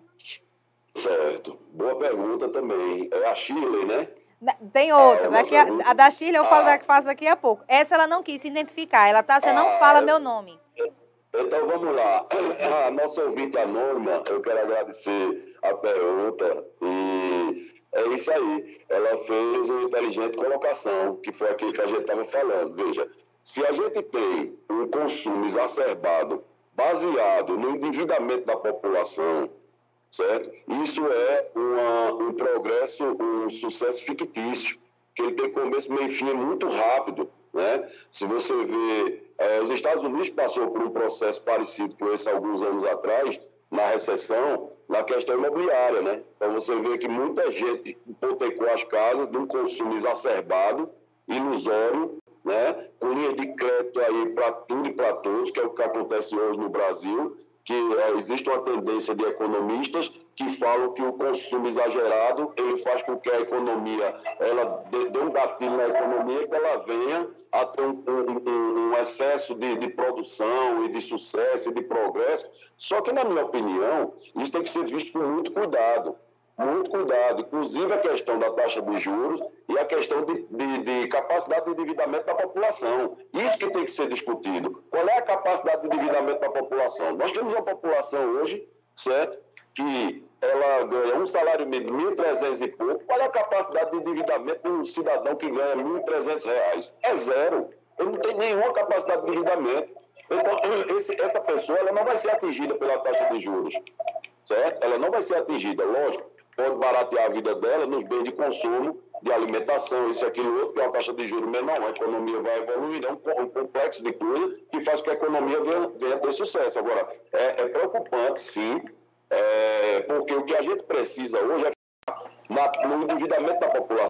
Eu tenho que dar salário e dignidade a essa população, que ela venha receber justo pelo seu trabalho, e a partir daí ela começa a fazer o, o seu endividamento seja pequeno ou grande. E a gente não cai nessa barrela aí que bem colocou nosso ouvinte, né? Isso. E a outra, é, Isaac, que ela mesma fez, porque o Lula ele foi chamado, né? Ele foi convidado. Ah, tá. tá. É, essa, essa pergunta aí ela é fácil de responder. O G7 é, é um, um, bloco fechado de países, mas que tem que expandir devido à questão das relações comerciais. Se você observar, foi, foram convidados aí líderes mundiais que têm relações comerciais diretas. O Brasil não fica fora disso na sua questão da produção do agronegócio. É o celeiro mundial hoje, é o Brasil, que alimenta quase um terço da população mundial. Então, devido a isso, é muito interessante o convite a esses líderes, embora não faça parte, do, não faça parte oficial do grupo, mas as discussões de relações internacionais elas são importantes. O Zelensky estava ali e eu fiquei muito feliz com o convite e foi uma forma do G7 de apoiar moralmente o povo da Ucrânia, fazer um gesto com o povo da Ucrânia. Né? Ele foi ouvido por aqueles líderes. Sinto muito porque o presidente Lula ele não atendeu, foi até indelicado na minha opinião, não sei o porquê, porque se ele quer ficar isento da, da, da, da questão da discussão da guerra, não, não é pelo fato dele não atender o cara que isso vai dar isenção, não é por aí, entendeu? Como agora o Vladimir Putin ligou para ele, convidando para ele em junho, em julho, na, na Rússia, e ele não vai, ele disse que não vai. Então isso sim é você dizer isenção. Agora você não atender, isso não quer dizer isenção. Então, eu fico aqui a minha queixa em relação a isso, mas que foi muito importante aquela reunião e tudo que se trata de, de relações bilaterais, principalmente comerciais, ela é importante para os povos que estão envolvidos naquele relacionamento. Essa é a minha opinião. Né? Ok. A Dacília não é pergunta, não, ela só, ela só fica contente, né? Espera que você volte mais vezes ao programa, porque ela disse que aprende muito com o programa Paripense e também contigo. Ah, um abraço para ela, né? É, um grande abraço. Diz a ela para, para é, duplicar mais a audiência. Mais nas redes sociais. Isso, perfeito. Vamos embora. É, ele vai curtindo e tá compartilhando. Muito bem. Você está aqui com outra pauta. Vamos aí, lá. gente, as pessoas que quiserem, viu, Tassi? Diga ao pessoal que quem é, fazer mais perguntas para Isaac, depois manda para o, pro zap do Isaac, e o Isaac responde. Isso, sem nenhum problema. É, O número, pergunta, isso. E depois de uma oportunidade a gente responde também. Isso, o número está no cantinho assim, né? No cantinho, É, do no cantinho né? esquerdo da tela. Então, que a gente anote. encaminha para Isaac, com certeza, encaminha a resposta, ok? Gente, é o seguinte, é, Isaac, a gente tá aí, e- essa semana também iniciou, foi aberta a CPMI lá dos atos golpistas. Né? Tem muita conversa, muita gente, coisa e tal, vamos investigar, vamos investigar, a gente sabe, e a gente tem um, alinhamento disso aí, que os atos foram feitos, foram contra a Constituição, isso aí, tanto oposição como situação, isso aí é pacífico, né? Mas o que eu, é, o que eu pergunto a você é o seguinte: o meu, o meu receio é que isso vire bandeira ideológica, tanto da esquerda como da direita. E se for por esse caminho, não vai chegar a lugar nenhum. Vai ser toda quinta, todo mundo querendo lacrar lá, se achar, não é verdade, e não vai chegar nada só para sair da mídia. Então, se a investigação, a CPMI, tão somente for fazer investigação séria para apurar culpados, independente de quem esteja, se for do governo, se for da oposição, quem facilitou, se não facilitou, mas que seja uma coisa séria e isenta. Aí eu digo que ela chega a algum lugar. Mas se não for dessa forma, e vai ser mais um espaço para lacrar o que é contra e o que é a favor. Eu não sei se você compreende né, nesse sentido. Perfeito. Muito bem colocado. Sim, eu participo muito dessa sua ideia aí. É, eu sou coeso com isso. Mais uma vez, eu queria só fazer um arcabouço com os nossos ouvintes, para eles entenderem um pouco como funciona uma CPI. Ela é, ela é regrada pela Constituição Federal e pela Lei 1950 e- de- 1579 de 1952.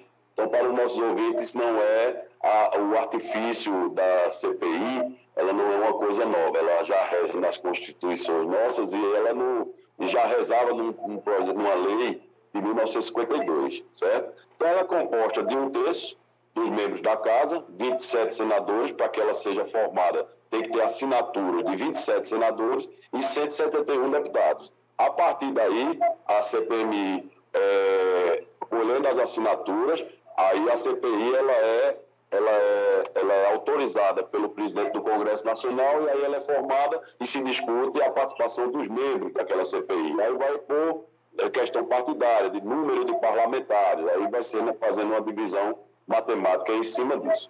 Mas veja, é, voltando ao assunto é, em relação à, CPMI do dia 8, eu acho que tudo, tudo que venha a ser para esclarecer, eu acho que é benéfico. A sociedade civil, ela precisa de uma resposta daquilo que aconteceu no dia 8. Eu não quero acreditar que 500 pessoas, 600 pessoas iam dar um golpe de Estado no Brasil. Isso aí eu acho até uma loucura de quem pensa isso, certo? Eu acho até uma loucura de quem pensa isso. Ora, quer dizer que 500 ou mil pessoas vão ali, invadem a Praça dos Três Poderes, invadem três prédios da, da, da União e da, da, da, da, República Federativa do Brasil. A partir dali, se cria um golpe de Estado, você destitui um governo. Eu acho isso uma loucura, é, um, é descabida essa discussão, na minha opinião, certo? Em relação à questão da, das discussões, elas têm que ser muito aprofundadas. Você tem uma ideia. É, quinta-feira ficou marcado, foi a primeira reunião, e toda quinta-feira será as reuniões da CPMI. Eu até solicito aos nossos ouvintes e à população que acompanhe através da TV Câmara, TV Senado ou pela internet essas discussões, porque isso é de interesse nacional. A população precisa ter essa resposta dos verdadeiros culpados, do que levou aquelas pessoas àquele, àqueles atos, quem patrocinou, quem não patrocinou, se tinha infiltrado, se não tinha infiltrado. Eu acho que tudo que vem a esclarecer é aquela velha máxima de Platão, né, do mito da caverna. Então, tudo que a gente vem a conhecer e ser esclarecedor é positivo, entendeu? Para você ter ideia, foi, já foi até a presente data é, é, en- entregues 100 e, é, 383, 386 requerimentos de convocação. Eu acho que o campeão é o ministro Flávio Dino. A É, doutora Flávio Dino, né, velho? é, dentre eles. E é bom demais ver ele falar. Dentro, dentro dos requerimentos. audiência, dá audiência. É verdade. Dentro dos requerimentos estão o ministro Zé Múcio, uma grande figura. Acredito que vai, vai esclarecer muito bem aquela comissão. Ele é um lord inglês. Eu sou suspeito de falar do ministro Múcio, porque eu sou fã incondicional dele ao longo de muitos anos. De muitos anos. É um lord. Acredito que ele vai esclarecer, até porque ele é um cara muito transparente. Né? O Flávio Dino, por sua vez, eu acho que ele vai nadar de braçada lá, porque a Elisiane Gama é do grupo político dele lá no Maranhão e é a relatora. Então, o que eu vejo ali é o seguinte: a oposição ela está em menor número, ela está ela tá menos, com menos parlamentares e a força dela na mesa é bem menor, porque você pega um deputado do União Brasil, que acredito que vai ser neutro, que é o presidente, e você vai pegar a Elisiane Gama como relatora, entendeu? Que ela é da, da tropa de choque do governo, né? E pessoa ligada, ligada diretamente a Flávio Dino, tá? E você pega de contrapartida o Magno Malta como segundo vice-presidente. Então não é uma, uma, uma mesa composta para beneficiar a oposição, óbvio. Né? A oposição está em minoria, mas eu vejo umas figuras da oposição que vão fazer um debate inteligente. Eu vejo algumas pessoas, não quero citar aqui, nominar, mas algumas pessoas da, da oposição, é, eles vão fazer um debate inteligente que venha a ser a esclarecer. Tudo que a gente quer, tudo que eu particularmente quero, é que seja esclarecido o que foi que houve ali. sabe? O que foi que houve ali realmente? Fazer o que o ministro Alexandre de Moraes está fazendo, na minha opinião, é uma aberração. O cara conseguiu afastar um governador eleito pelo povo por três meses, quatro meses, entendeu? Uma coisa arbitrária, sem nenhuma prova concreta contra o cara, sem nada que viesse ligar ele àquele, àquela, àquela depredação. Prendeu o, o ex-ministro da Justiça, o cara, eu quero saber qual é a participação, que ele está convocado também. Ele está convocado também nessa comissão para prestar depoimento. Qual é a participação dele? O cara estava nos Estados Unidos. Quer dizer que ele pilotou 600 pessoas para quebrar aquele negócio ali, com qual objetivo? Ele é um cara inteligente, rapaz. Ele não está falando aqui de imbecil, de idiota, não. Imbecil e idiota é aquele que fez aquela, aquele quebra-quebra, a quebra-quebra. Ali sim são imbecis, idiotas e lunáticos.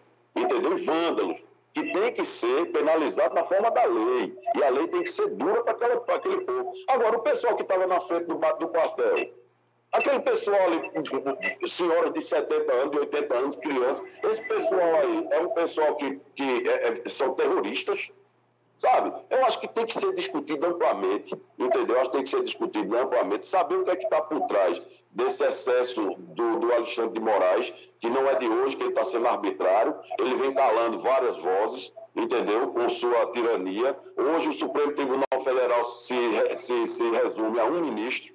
Se você observar, ele é um ministro, ele está governando o país de, é, é, é, é, de forma, de forma de, com, com um poder só, com ele. Não é uma corte, ele não está governando o país com uma corte, ele governa o país sozinho. Então, tudo isso tem que ser discutido. Quem é quem no jogo do bicho? Quem foi que realmente estava à frente daquilo ali? Inclusive, tem até uma, uma, uma mulher que ela foi presa, que é a, a, a senhora que ela está convocada, inclusive, para a comissão, é a Ana Priscila Azevedo. Ela, ela foi é, é, diagnosticada como a chefe daqueles atos e quem impulsionou aquele, aquele ato golpista, que eu não trato aquilo como ato golpista, que na minha opinião aquilo não é um golpe. É, é, ridículo até falar isso, porque eu não acredito que 600 pessoas, mil pessoas vai dar um golpe num país do tamanho do Brasil, sabe? Com as forças bem determinadas e bem aparelhadas, inclusive a polícia do DF, muito bem aparelhada. Aqui em Brasília está acontecendo, na Câmara de, de, de, Deputados Estaduais, que a gente chama distrital, uma CPI que já vem acontecendo ao longo do tempo. Eu assisti algumas, algumas algumas é, interpelações e, e, requerimentos de comandantes das polícias que foram, e foi muito esclarecedor para muitos assuntos. Eu não quero me antecipar aqui, mas esses mesmos estão sendo convocados nos requerimentos para a CPI da CPMI do Congresso, e a gente vai ter muita coisa para ser ouvida aí. Não estou aqui fazendo é, é, é, indicação de que pessoas do governo estão envolvidas, pessoas de fulano, de ciclano, zero. Até porque não me cabe, isso é um estudo que tem que ser feito através dos autos. E aí entregar para a autoridade competente, que é o judiciário. Isaac, a gente só tem agora três minutinhos e eu quero te agradecer demais pela participação. Você sabe que aqui você tem cadeira cativa, falou, Sim. chegou, Muito e é sempre é, você aqui enaltece nosso programa e deixa ele à altura como ele deve ser. Então, eu queria agradecer demais por ter tirado o seu tempo. Eu sei que você tinha uma atividade no sábado, né, você, seus colegas lá. Não, mas eu vou, eu vou. E eu quero, cara, te agradecer demais. E eu não vou incomodar muito o seu sábado, não. Tá certo? De forma nenhuma, você, tinha, você tinha seu horário de lazer, eu sei que você tinha suas atribuições. Meu irmão, não, as suas considerações finais. Primeiro, agradecer a Deus por tudo que Ele tem feito nas nossas vidas depois agradecer a você, você é um querido, você é uma pessoa que me acrescenta, inclusive. Quero agradecer a minha amiga, que também me acrescenta, uma pessoa maravilhosa. Parabenizar, que dia após dia a gente vê que ela está evoluindo. Não é isso, Tássia? Você tem comandado muitas vezes, eu tenho acompanhado, você comanda o programa aí com brilhantismo e sozinho, muitas vezes meu amigo Jadel, devido às suas atividades, não pode, não pode comparecer, mas você tem feito isso com brilhantismo. Depois eu quero dizer ao povo que a gente tem esperança. A esperança, a nossa esperança é em Deus e que a gente continue tendo esperança. O Brasil é um país lindo, de um povo maravilhoso, de um povo pacífico, que a gente precisa se reencontrar novamente com a paz nas casas, nos lares, acabar com essa, com essa discussão de palanque político. Vamos esperar a discussão para a hora certa, que é as eleições de 2026, não é isso? E eu acho que é por aí, sabe? Pedir a Deus pelo povo ucraniano novamente, aquele povo que tem sido guerreiro, que está sofrendo ali aquela invasão. Eu peço a Deus e rogo a Deus que eles tenham sucesso e que eles continuem defendendo a sua pátria, a sua casa e a sua terra. E mandar um beijo gigante para todos os nossos ouvintes, pessoal do Agreste, do litoral, todos que consigam nos ouvir ao longo da semana pelas redes sociais. Deixar um grande abraço, um beijo grande para todos e dizer que estou sempre à disposição. Beijo no coração de todo mundo. Beijão. Muito obrigado. Vamos aí Beijo, nosso Isaac. Bom final de semana. Pinheiro, nosso irmãozinho de sempre, direto de Brasília. E não esqueça, os comentários de Isaac vai estar durante toda a semana nos cortes do Fala. A gente vai para um breve intervalo e daqui a pouco a gente- apoio cultural e daqui a pouco a gente volta, Tássia Fernandes, são 10 Isso 11 mesmo. horas e 24 minutos. Aqui você ouve informação para formar sua opinião.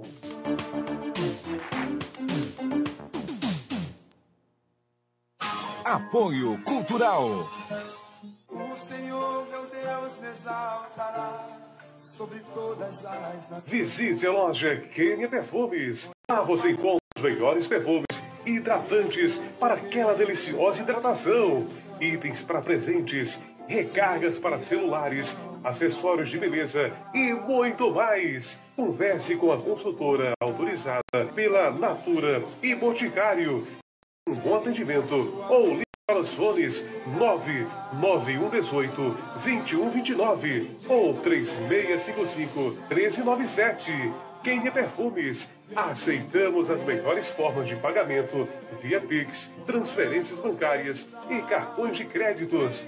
Quem é Perfume? Ao lado da Praça Pedro Pereira Guedes.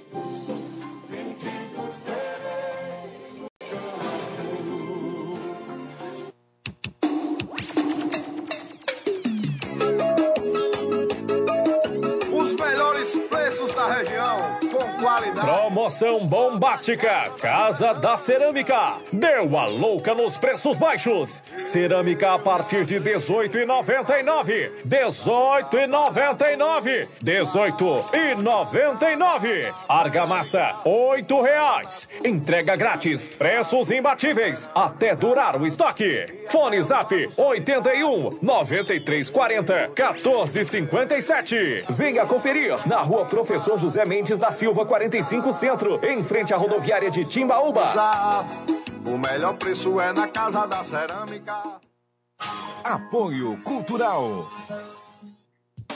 Casa do Criador e Farmácia Veterinária. Garantir o bem-estar dos animais durante a criação e o manejo é uma exigência do mercado agropecuário atual. É importante que os animais sejam bem tratados com produtos e medicamentos de qualidade que garantam eficiência, resultados e melhorem a produtividade do animal. É tudo isso que você encontra na Casa do Criador e Farmácia Veterinária. Produtos dos melhores laboratórios, além de atendimento especializado. Casa do Criador e Farmácia Veterinária. Rua Pedro Color, ao lado da Secretaria de Saúde, São Vicente Ferre. Fone Zap 81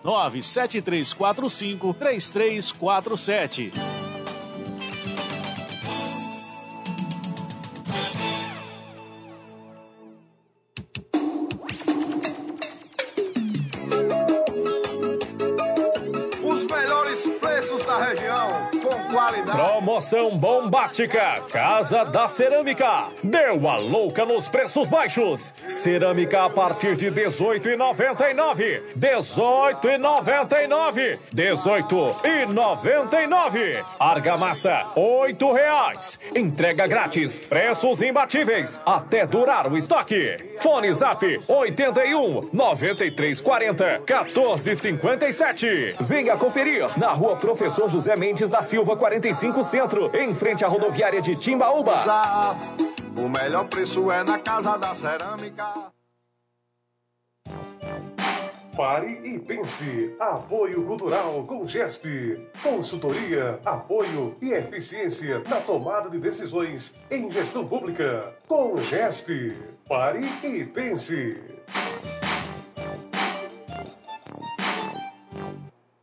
É isso mesmo, gente. A gente já está de volta. Hora certa para você, 11h28. Quero agradecer ao seu Silvânio Pereira, que está sintonizado aqui no programa Paripense. Obrigado pela sua audiência. Obrigado também pela sua fidelidade, né? Mas já a gente vai falar um pouco sobre agora, sobre a respeito que Bolsonaro ele é condenado em segunda instância pelo, pelo, pelos que ele, pelo que ele falou aí sobre os jornalistas. E ele foi aí é, condenado pela vara civil né, lá de, de São Paulo. E os, e os desembargadores notificaram a eles antes que era 100 mil, agora 50 mil reais, né? Pelas falas esdrúxulas, né? Pelas falas que ele falava aí com os, os jornalistas. E outra coisa também, a gente fazendo esse bate-papo bate aqui rápido, a gente sabe que a Raquel Lira ela foi muito criticada pelas merendas escolares aqui no Pernambuco. Né? E a gente sabe que não só foi no, no Recife, a gente sabe que foi em outros municípios também que aconteceu isso. E ela agora vai começar a aumentar a fiscalização de escolas. Mas será que só com a fiscalização vai se resolver? Eu não É, acho. O que, tava- o que tava- o que os alunos estavam pedindo era alimento. Isso, e não fiscalização. A fiscalização já era feita. Porque quem descobriu que estava faltando merenda nas escolas foi justamente os fiscais. Então, ela vai encontrar fiscal para fiscalizar. Por favor. Né? Eu creio que agora, depois daquele perrengue todo, há uma certa normalidade e eu entendo que, poxa vida, ah, olha, eu vou repetir um comentário que eu fiz. Quando um aluno vem lembrar do nome do governador porque está faltando merenda, é porque a coisa não está muito boa. Porque o aluno quer estudar, quer saber de política, não. Então, o que ela tem que fazer é não deixar cair os índices educacionais. Eu fui sempre contra que o governo Câmara, e a gente dizia por que era. Agora, a questão da educação, das, da- das escolas integrais, é, do aprendizado, né, e, e do acompanhamento aos alunos na questão operacional, logística, né, de fornecimento de merenda escolar, e tal, isso aí ninguém pode negar. Não é à toa que Pernambuco era um dos melhores, dos melhores nos, é, nos índices né, de aproveitamento escolar, né, do ITEB da vida, esses, esses escolares aí que tem agora, né, e que foi, sim, motivo de muitas experiências por outros estados. Então, o que a Raquel tem que fazer agora é fazer com que haja, não haja solução de continuidade. O que é não haver solução de continuidade? É não deixar faltar merenda, né? as escolas estão bem conservadas, né? equipamento escolar, as melhores condições. Ela tem agora um grande desafio, que é a questão agora do reajuste dos professores. Que ela mandou um projeto de lei para a Câmara, em vez de aumentar, ela para diminuir. Uma loucura, o pessoal está pedindo os a, a recomposição dos 14,95% daqueles que não têm. Então tá aí já uma emenda já ao projeto dela e eu vou dizer, vou dizer passagem. Essa semana ela levou dois baques, porque os escolhidos, mais um baque, né? Os escolhidos do TCE caíram por terra novamente. E esse projeto de lei, se a turma aí da, da- da- do governo, da- dos deputados, né, não fizeram um acordo com a oposição, ele vai ser derrotado e vão aprovar a emenda é, do deputado, parece que é do Djalma, não é? Que esse também que luta pela a questão do- dos enfermeiros também. E tem a questão dos enfermeiros também do Estado de Pernambuco. Então, Raquel tem muitos desafios. Agora, entretanto, eu entendo que aos poucos o governo está entrando numa certa linha. O governo está se organizando. Está se organizando. Problemas políticos ela vai sempre ter, porque ela, ela não é de bom trato político. Ela gosta mais de administrar. E aí ela vai ter uma dificuldade tremenda e vai continuar tendo, porque é o jeito dela fazer o quê? Né? Mas eu entendo que o governo ele entra no, no trilho administrativo, só que no trilho político precisa de pessoas mais ágeis, porque o, o gabinete civil dela para justamente tratar sobre as questões políticas ainda está muito a desejar, muito a desejar mesmo. Uma coisa também, já deu, que a gente tem que falar no nosso programa que a gente não pode deixar, é que os servidores do TJ de Pernambuco, eles aprovam estado de greve em Pernambuco. E a gente sabe que isso prejudica muitas pessoas, né?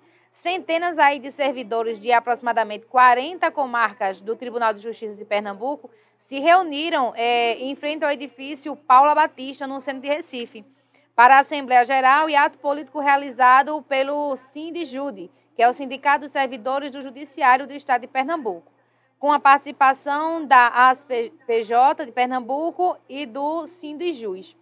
Eles falaram aí, eles na passeata, né? Eles falaram que tem a proposta, e a proposta apresentada por eles é que as demais entidades representativas né, dizem não ter negociado, sugere 4,65% de reajuste para uma parcela e 2% para que estão no final da carreira.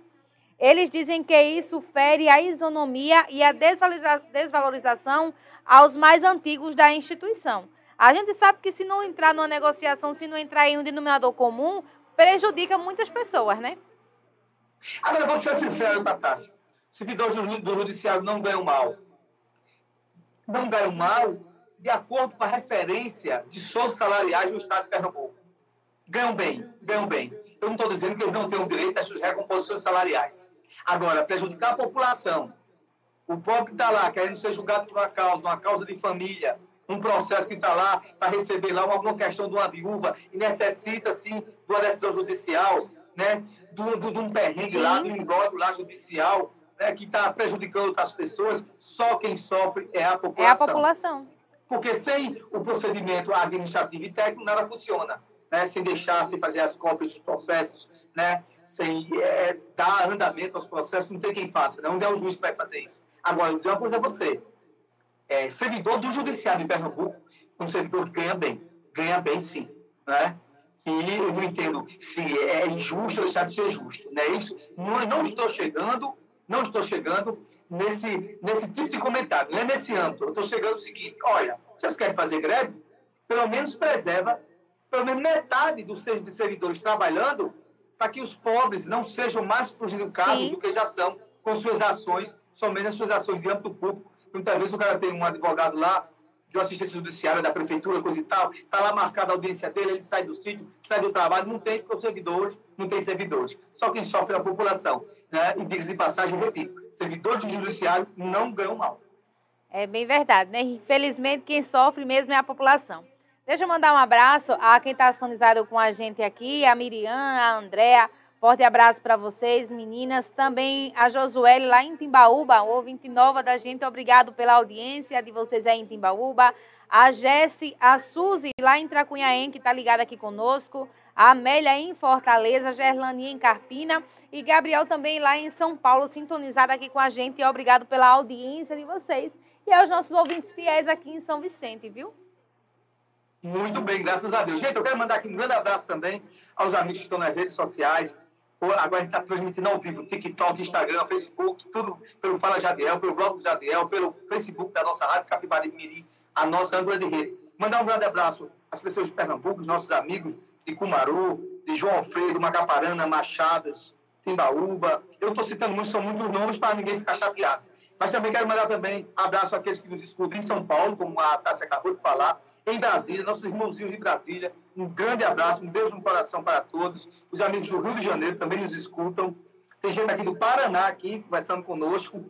E do exterior, Estados Unidos, Canadá, Austrália e nossas amigas, né? Oxana, Alina, ah, deixa eu ver aqui mais. Oxana, Alina, é, Oxana, Alina, de, da Ucrânia, as meninas da Ucrânia, e Gutenberg, Gutenberg uh, do estado aqui, de onde? É, do estado do Piauí. Um grande abraço para você também, meu irmão. Com certeza deve ter alguma ligação aí de alguns amigos de São Vicente que mandou essa, é, essa informação para vocês. Então, manda um beijão, um abraço para vocês, Oxana, Alina, pessoal da Ucrânia, aí, como o Isaac falou, está passando por um momento difícil, um momento de aperto. A gente tem vários amigos ucranianos que moram lá, né, que fazem intercâmbio conosco.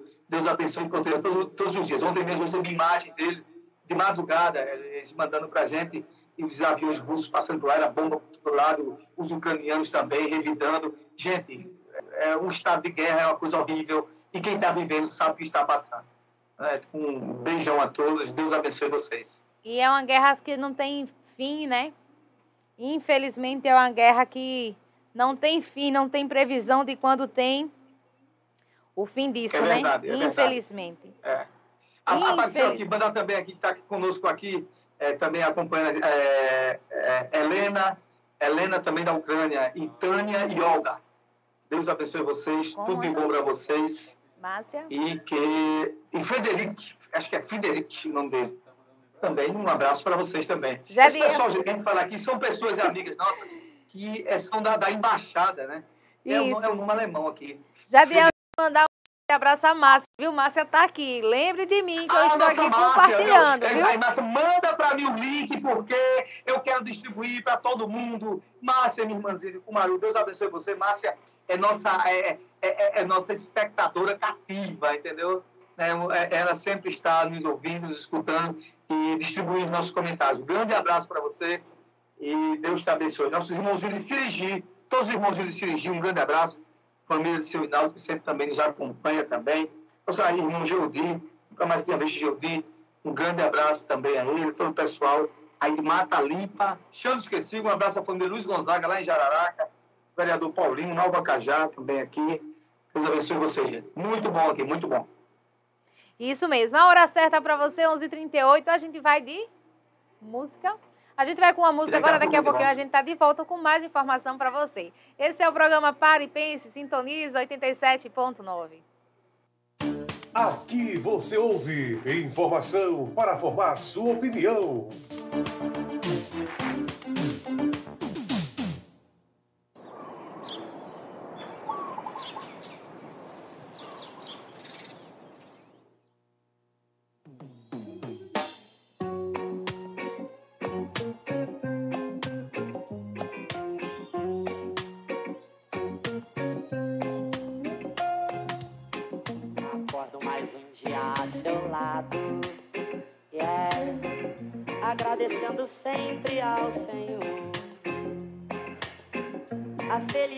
Felicidade está em coisas simples. yeah. Como em seus gestos de amor. Mesmo neste mundo de ilusões. yeah, yeah, yeah. Eu não vou me render às tentações. Porque eu quero acordar com você. Quero sorrir com você. Você. Amor, quero viver com você.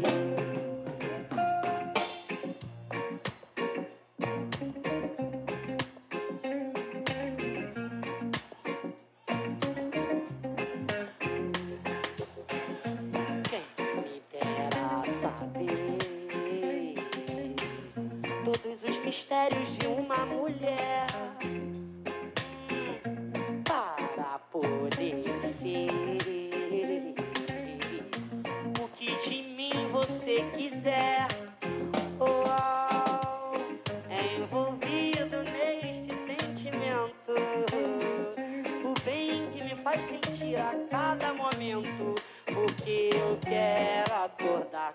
você. Quero sorrir com você. Quero estar com você. Amor, quero viver com você.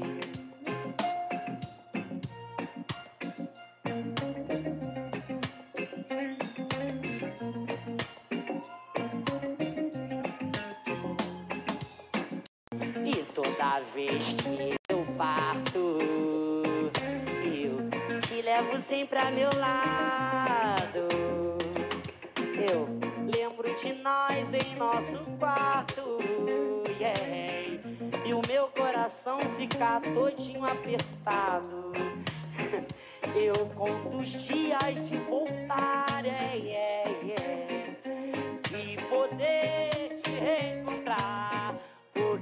Eu quero acordar com você todos os dias. Quero dormir com você sempre, sempre. Quero estar com você, menina. Eu quero viver com você. É porque eu quero dormir acordar com você. Quero chorar e sorrir com você. Quero estar com você, princesa. Quero viver com você.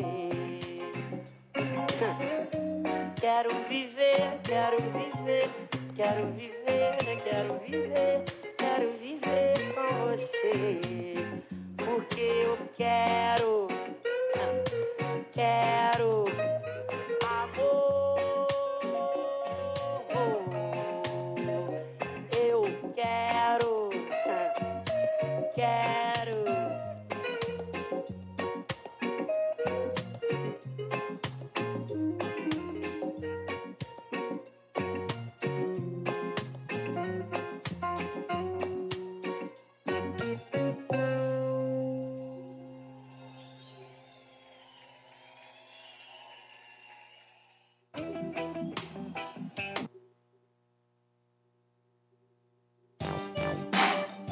e pense. Apoio Cultural com GESP. Consultoria, apoio e eficiência na tomada de decisões em gestão pública. Com GESP. Pare e pense. Voltamos, voltamos, voltamos ao nosso programa Pare e Pense, programa que leva para você mais informação para formar a sua opinião. Tássia, o que é que manda aí, minha líder? 11h44. Isso, veja só. A gente sabe, Jadeu, que Lula está tendo aí uma dificuldade para formar a coalizão junto com o con- o Congresso de especialistas, viu? E a mudança no texto da MP dos ministérios nessa semana demonstra a dificuldade do presidente Lula eh, ter aí em conseguir que as pautas do seu governo sejam aprovadas no Congresso. E a gente sabe que isso é, isso é complicado.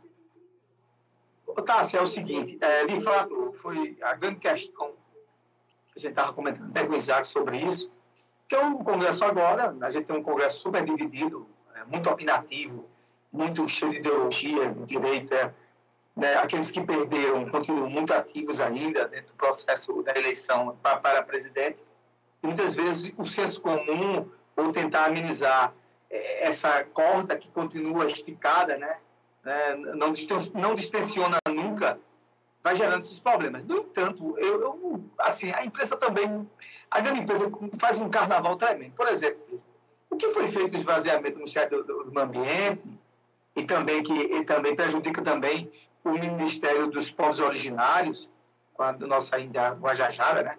E a Marina Silva do Meio Ambiente, isso pode ser, pode ser sim, é, vetado. O, o, presidente pode negociar, vetar, né?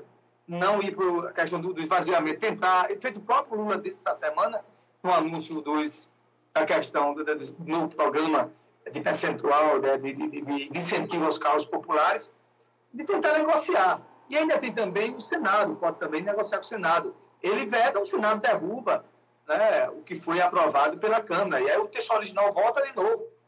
Né? Então, há ainda é, muitos é, é, é, argumentos e contra-argumentos né, e ações legais que possam impedir isso. Agora, tem que ir para a questão da negociação.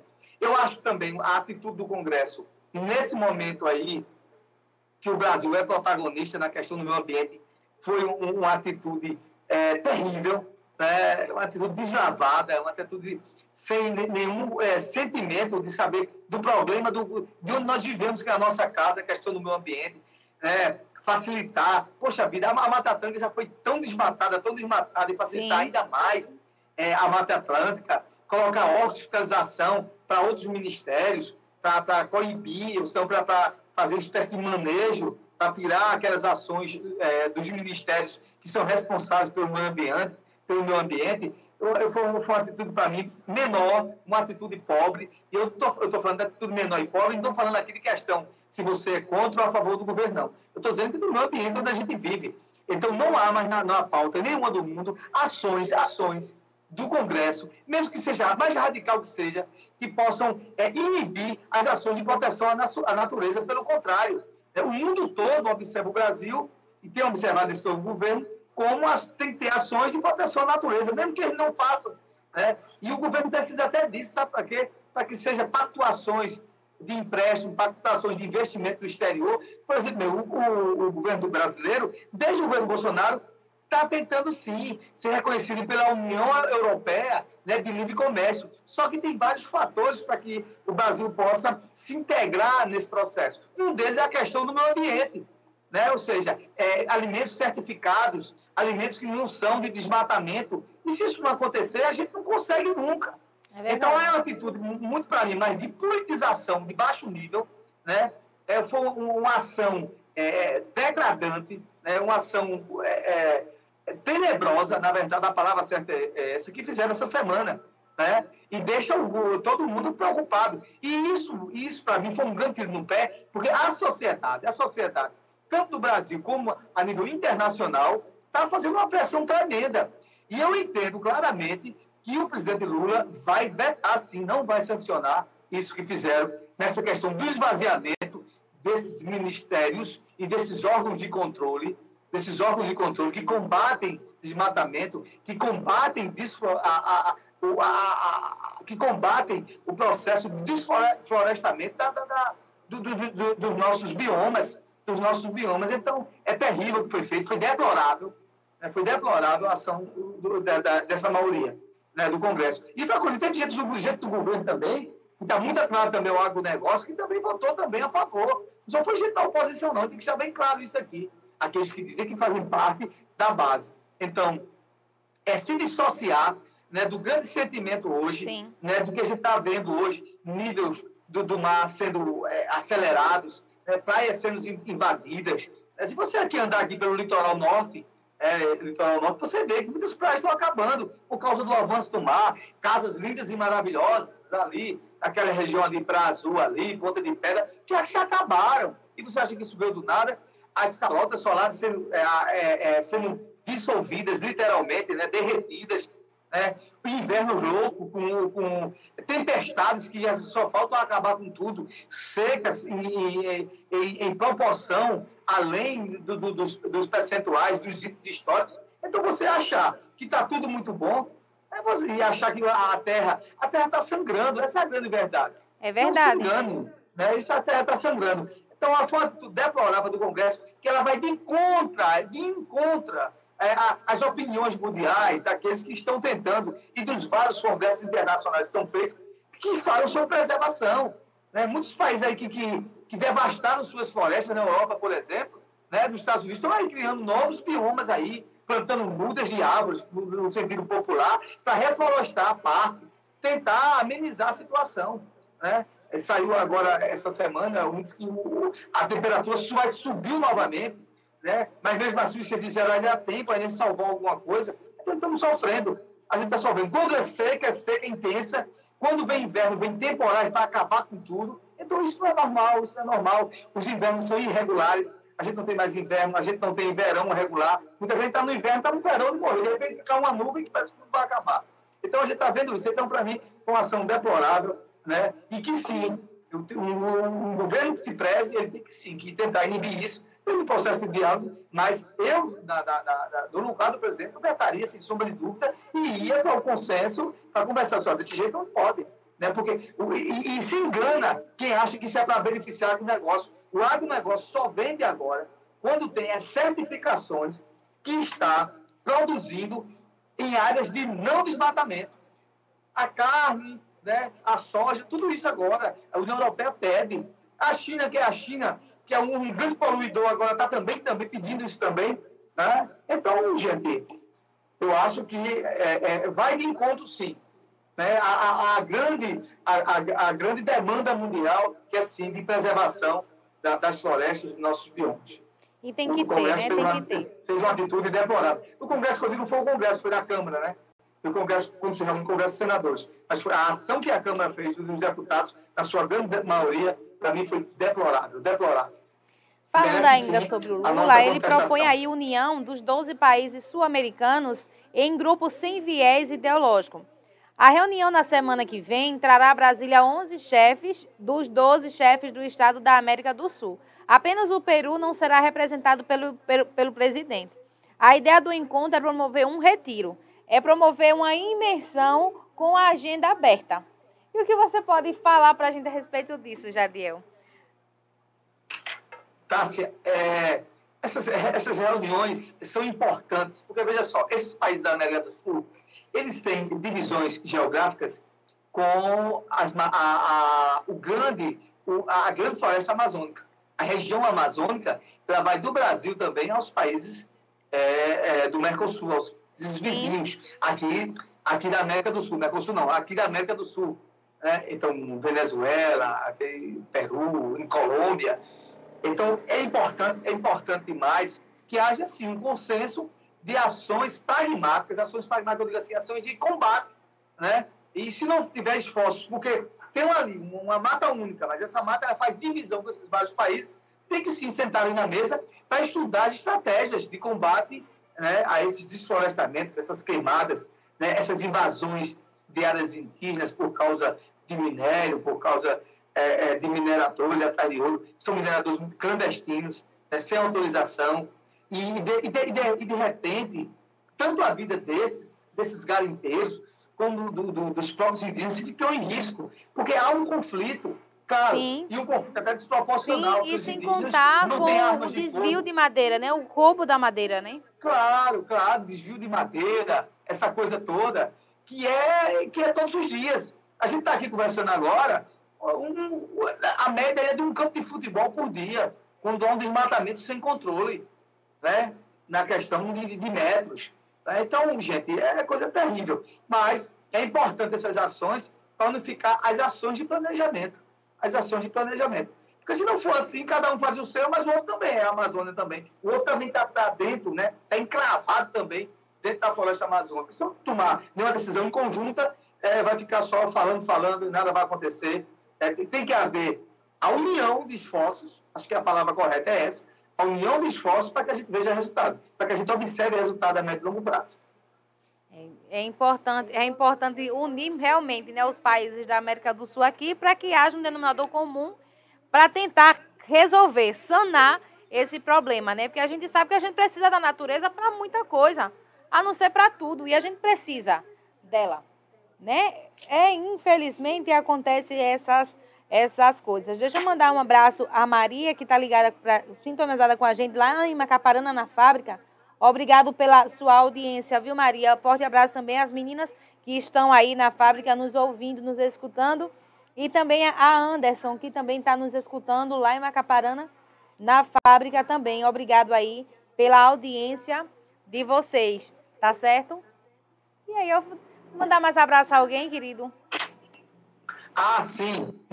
Está mandando muito abraço, está fazendo aquele. É, fazendo mais é, postal é, sonoro, é, é, importante. é, né? ouvintes novos chegando e já vai falando, né? Já vai É, conversando, querendo mandar um abraço, querendo dar um alô. E a gente está aqui, a gente agradece a vocês pela, pela audiência de vocês. Mas eu vou falar um pouco, Jadiel, sobre a defesa do Bolsonaro, que a defesa de Bolsonaro estima aí 2 milhões de reais em pagamentos de ações judiciais, viu?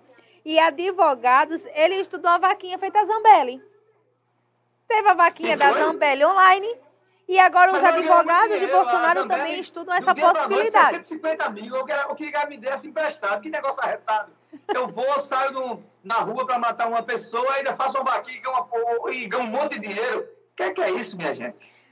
Jadiel, para você ter ideia, teve o levantamento da assessoria do ex-presidente e, por esse levantamento, mostrou que nos últimos anos ele perdeu 95% das ações apresentadas contra ele. Assim, ô, ô, ô, ô, Dácia e amigos ouvintes, eu vou ser sincero, a própria oposição, o próprio PL, até aqueles que eram da base de Bolsonaro, entendem claramente, estou falando com fé de ofício, que Bolsonaro vai ficar inelegível.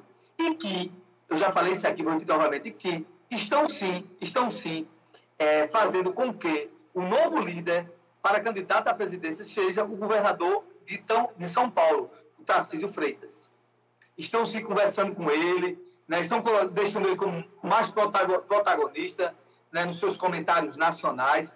Então, vai ser o grande candidato da direita. Pode até aparecer outro, mas nesse momento, a própria base que apoia Bolsonaro entende que Bolsonaro é inelegível com ele não vai a lugar nenhum. Com ele não vai, não vai caminhar. E, e que as decisões dele foram ruins para ele, para ele mesmo. É, tem muita gente ainda, é, assim, entende, mesmo que votou nele, mas entende que ele foi covarde, porque não defendeu aqueles que, eu já falei sobre isso aqui, aqueles que, que estavam defendendo ele, que queria que ele fosse líder, e ele foi covarde, ele se acovardou. A credibilidade dele foi para o chão, né? Não defende os seus, não defende os seus, e a turma não veio com mais líder, estão procurando outro. E esse outro hoje, né, esse outro hoje que está em evidência, em evidência, é o Tarcísio de Freitas, que é o governador de São Paulo. Então, a, é, deixar bem claro, é a própria oposição que enxerga que Bolsonaro não vai caminhar mais dentro do âmbito político, porque ele vai se tornar inelegível. A credibilidade de Bolsonaro foi para o chão, viu? Ficou nos Estados É Unidos, lá em Orlando, viu? Porque aqui no Brasil não chegou mais. É verdade. A hora certa para vocês, gente, 11h58. O programa tá ficando por aqui. Sábado tem mais, viu? A partir de segunda-feira tem também o programa Notícia do Meu Dia, junto comigo, você comigo, almoçando aí com muita música e muita notícia, viu? Gente, se beber não dirija, se dirigir não beba. Tenha cuidado, fique esperto, tá certo? Bom final de semana para vocês. Curtam com a família de vocês. Tô ficando por aqui, agora eu passo para ele. Pode falar, Jadiel. Muito bem, muito obrigado, Cássio Fernandes, minha amiga e colega de bancada aqui no nosso programa Paritense, programa que remete a você mais informação para formar sua opinião. Eu quero agradecer a grande audiência que tivemos hoje no nosso rádio, nas nossas plataformas sociais, a todo mundo, né, tanto no Brasil, Pernambuco, aqui nas nossas cidades circunvizinhas, né, a partir aqui da nossa amada São Vicente, que mandamos pelas ondas do rádio né, e também pelas ondas e as plataformas sociais pela rede mundial de computadores da internet. Que bom, que bom que nós chegamos até você e que você, com certeza, compreende que nós estamos é, é, alavancando e aumentando seu nível de conhecimento. Então, fica aqui conosco todo sábado no nosso Paripense. Que peninha, meu dia. Mas, com certeza, na próximo sábado estaremos aqui de volta, assim, pela vontade do nosso Senhor Jesus Cristo. Um grande abraço, um grande beijo. Né? Esse final de semana que você vai sair, se divertir, feito diz a nossa Tássia Fernandes, se beber não dirija, se dirigir não beba. É, evita muito toda. problema. É muito, senão dá muito problema. Gente, Deus abençoe vocês, a audiência de vocês. É a partir de vocês que nos dá incentivo para continuarmos aqui com a nossa missão desse programa. E não esqueça, nós, nós não podemos silenciar, né? Nossa voz não para, sabe por quê? Porque a luta nossa não para. Por isso que nossa voz não silencia. Um grande beijo, um grande abraço e até o nosso programa Paritense no próximo sábado, se Deus assim permitir. Beijão, gente. Minha voz não silencia, porque a luta não para.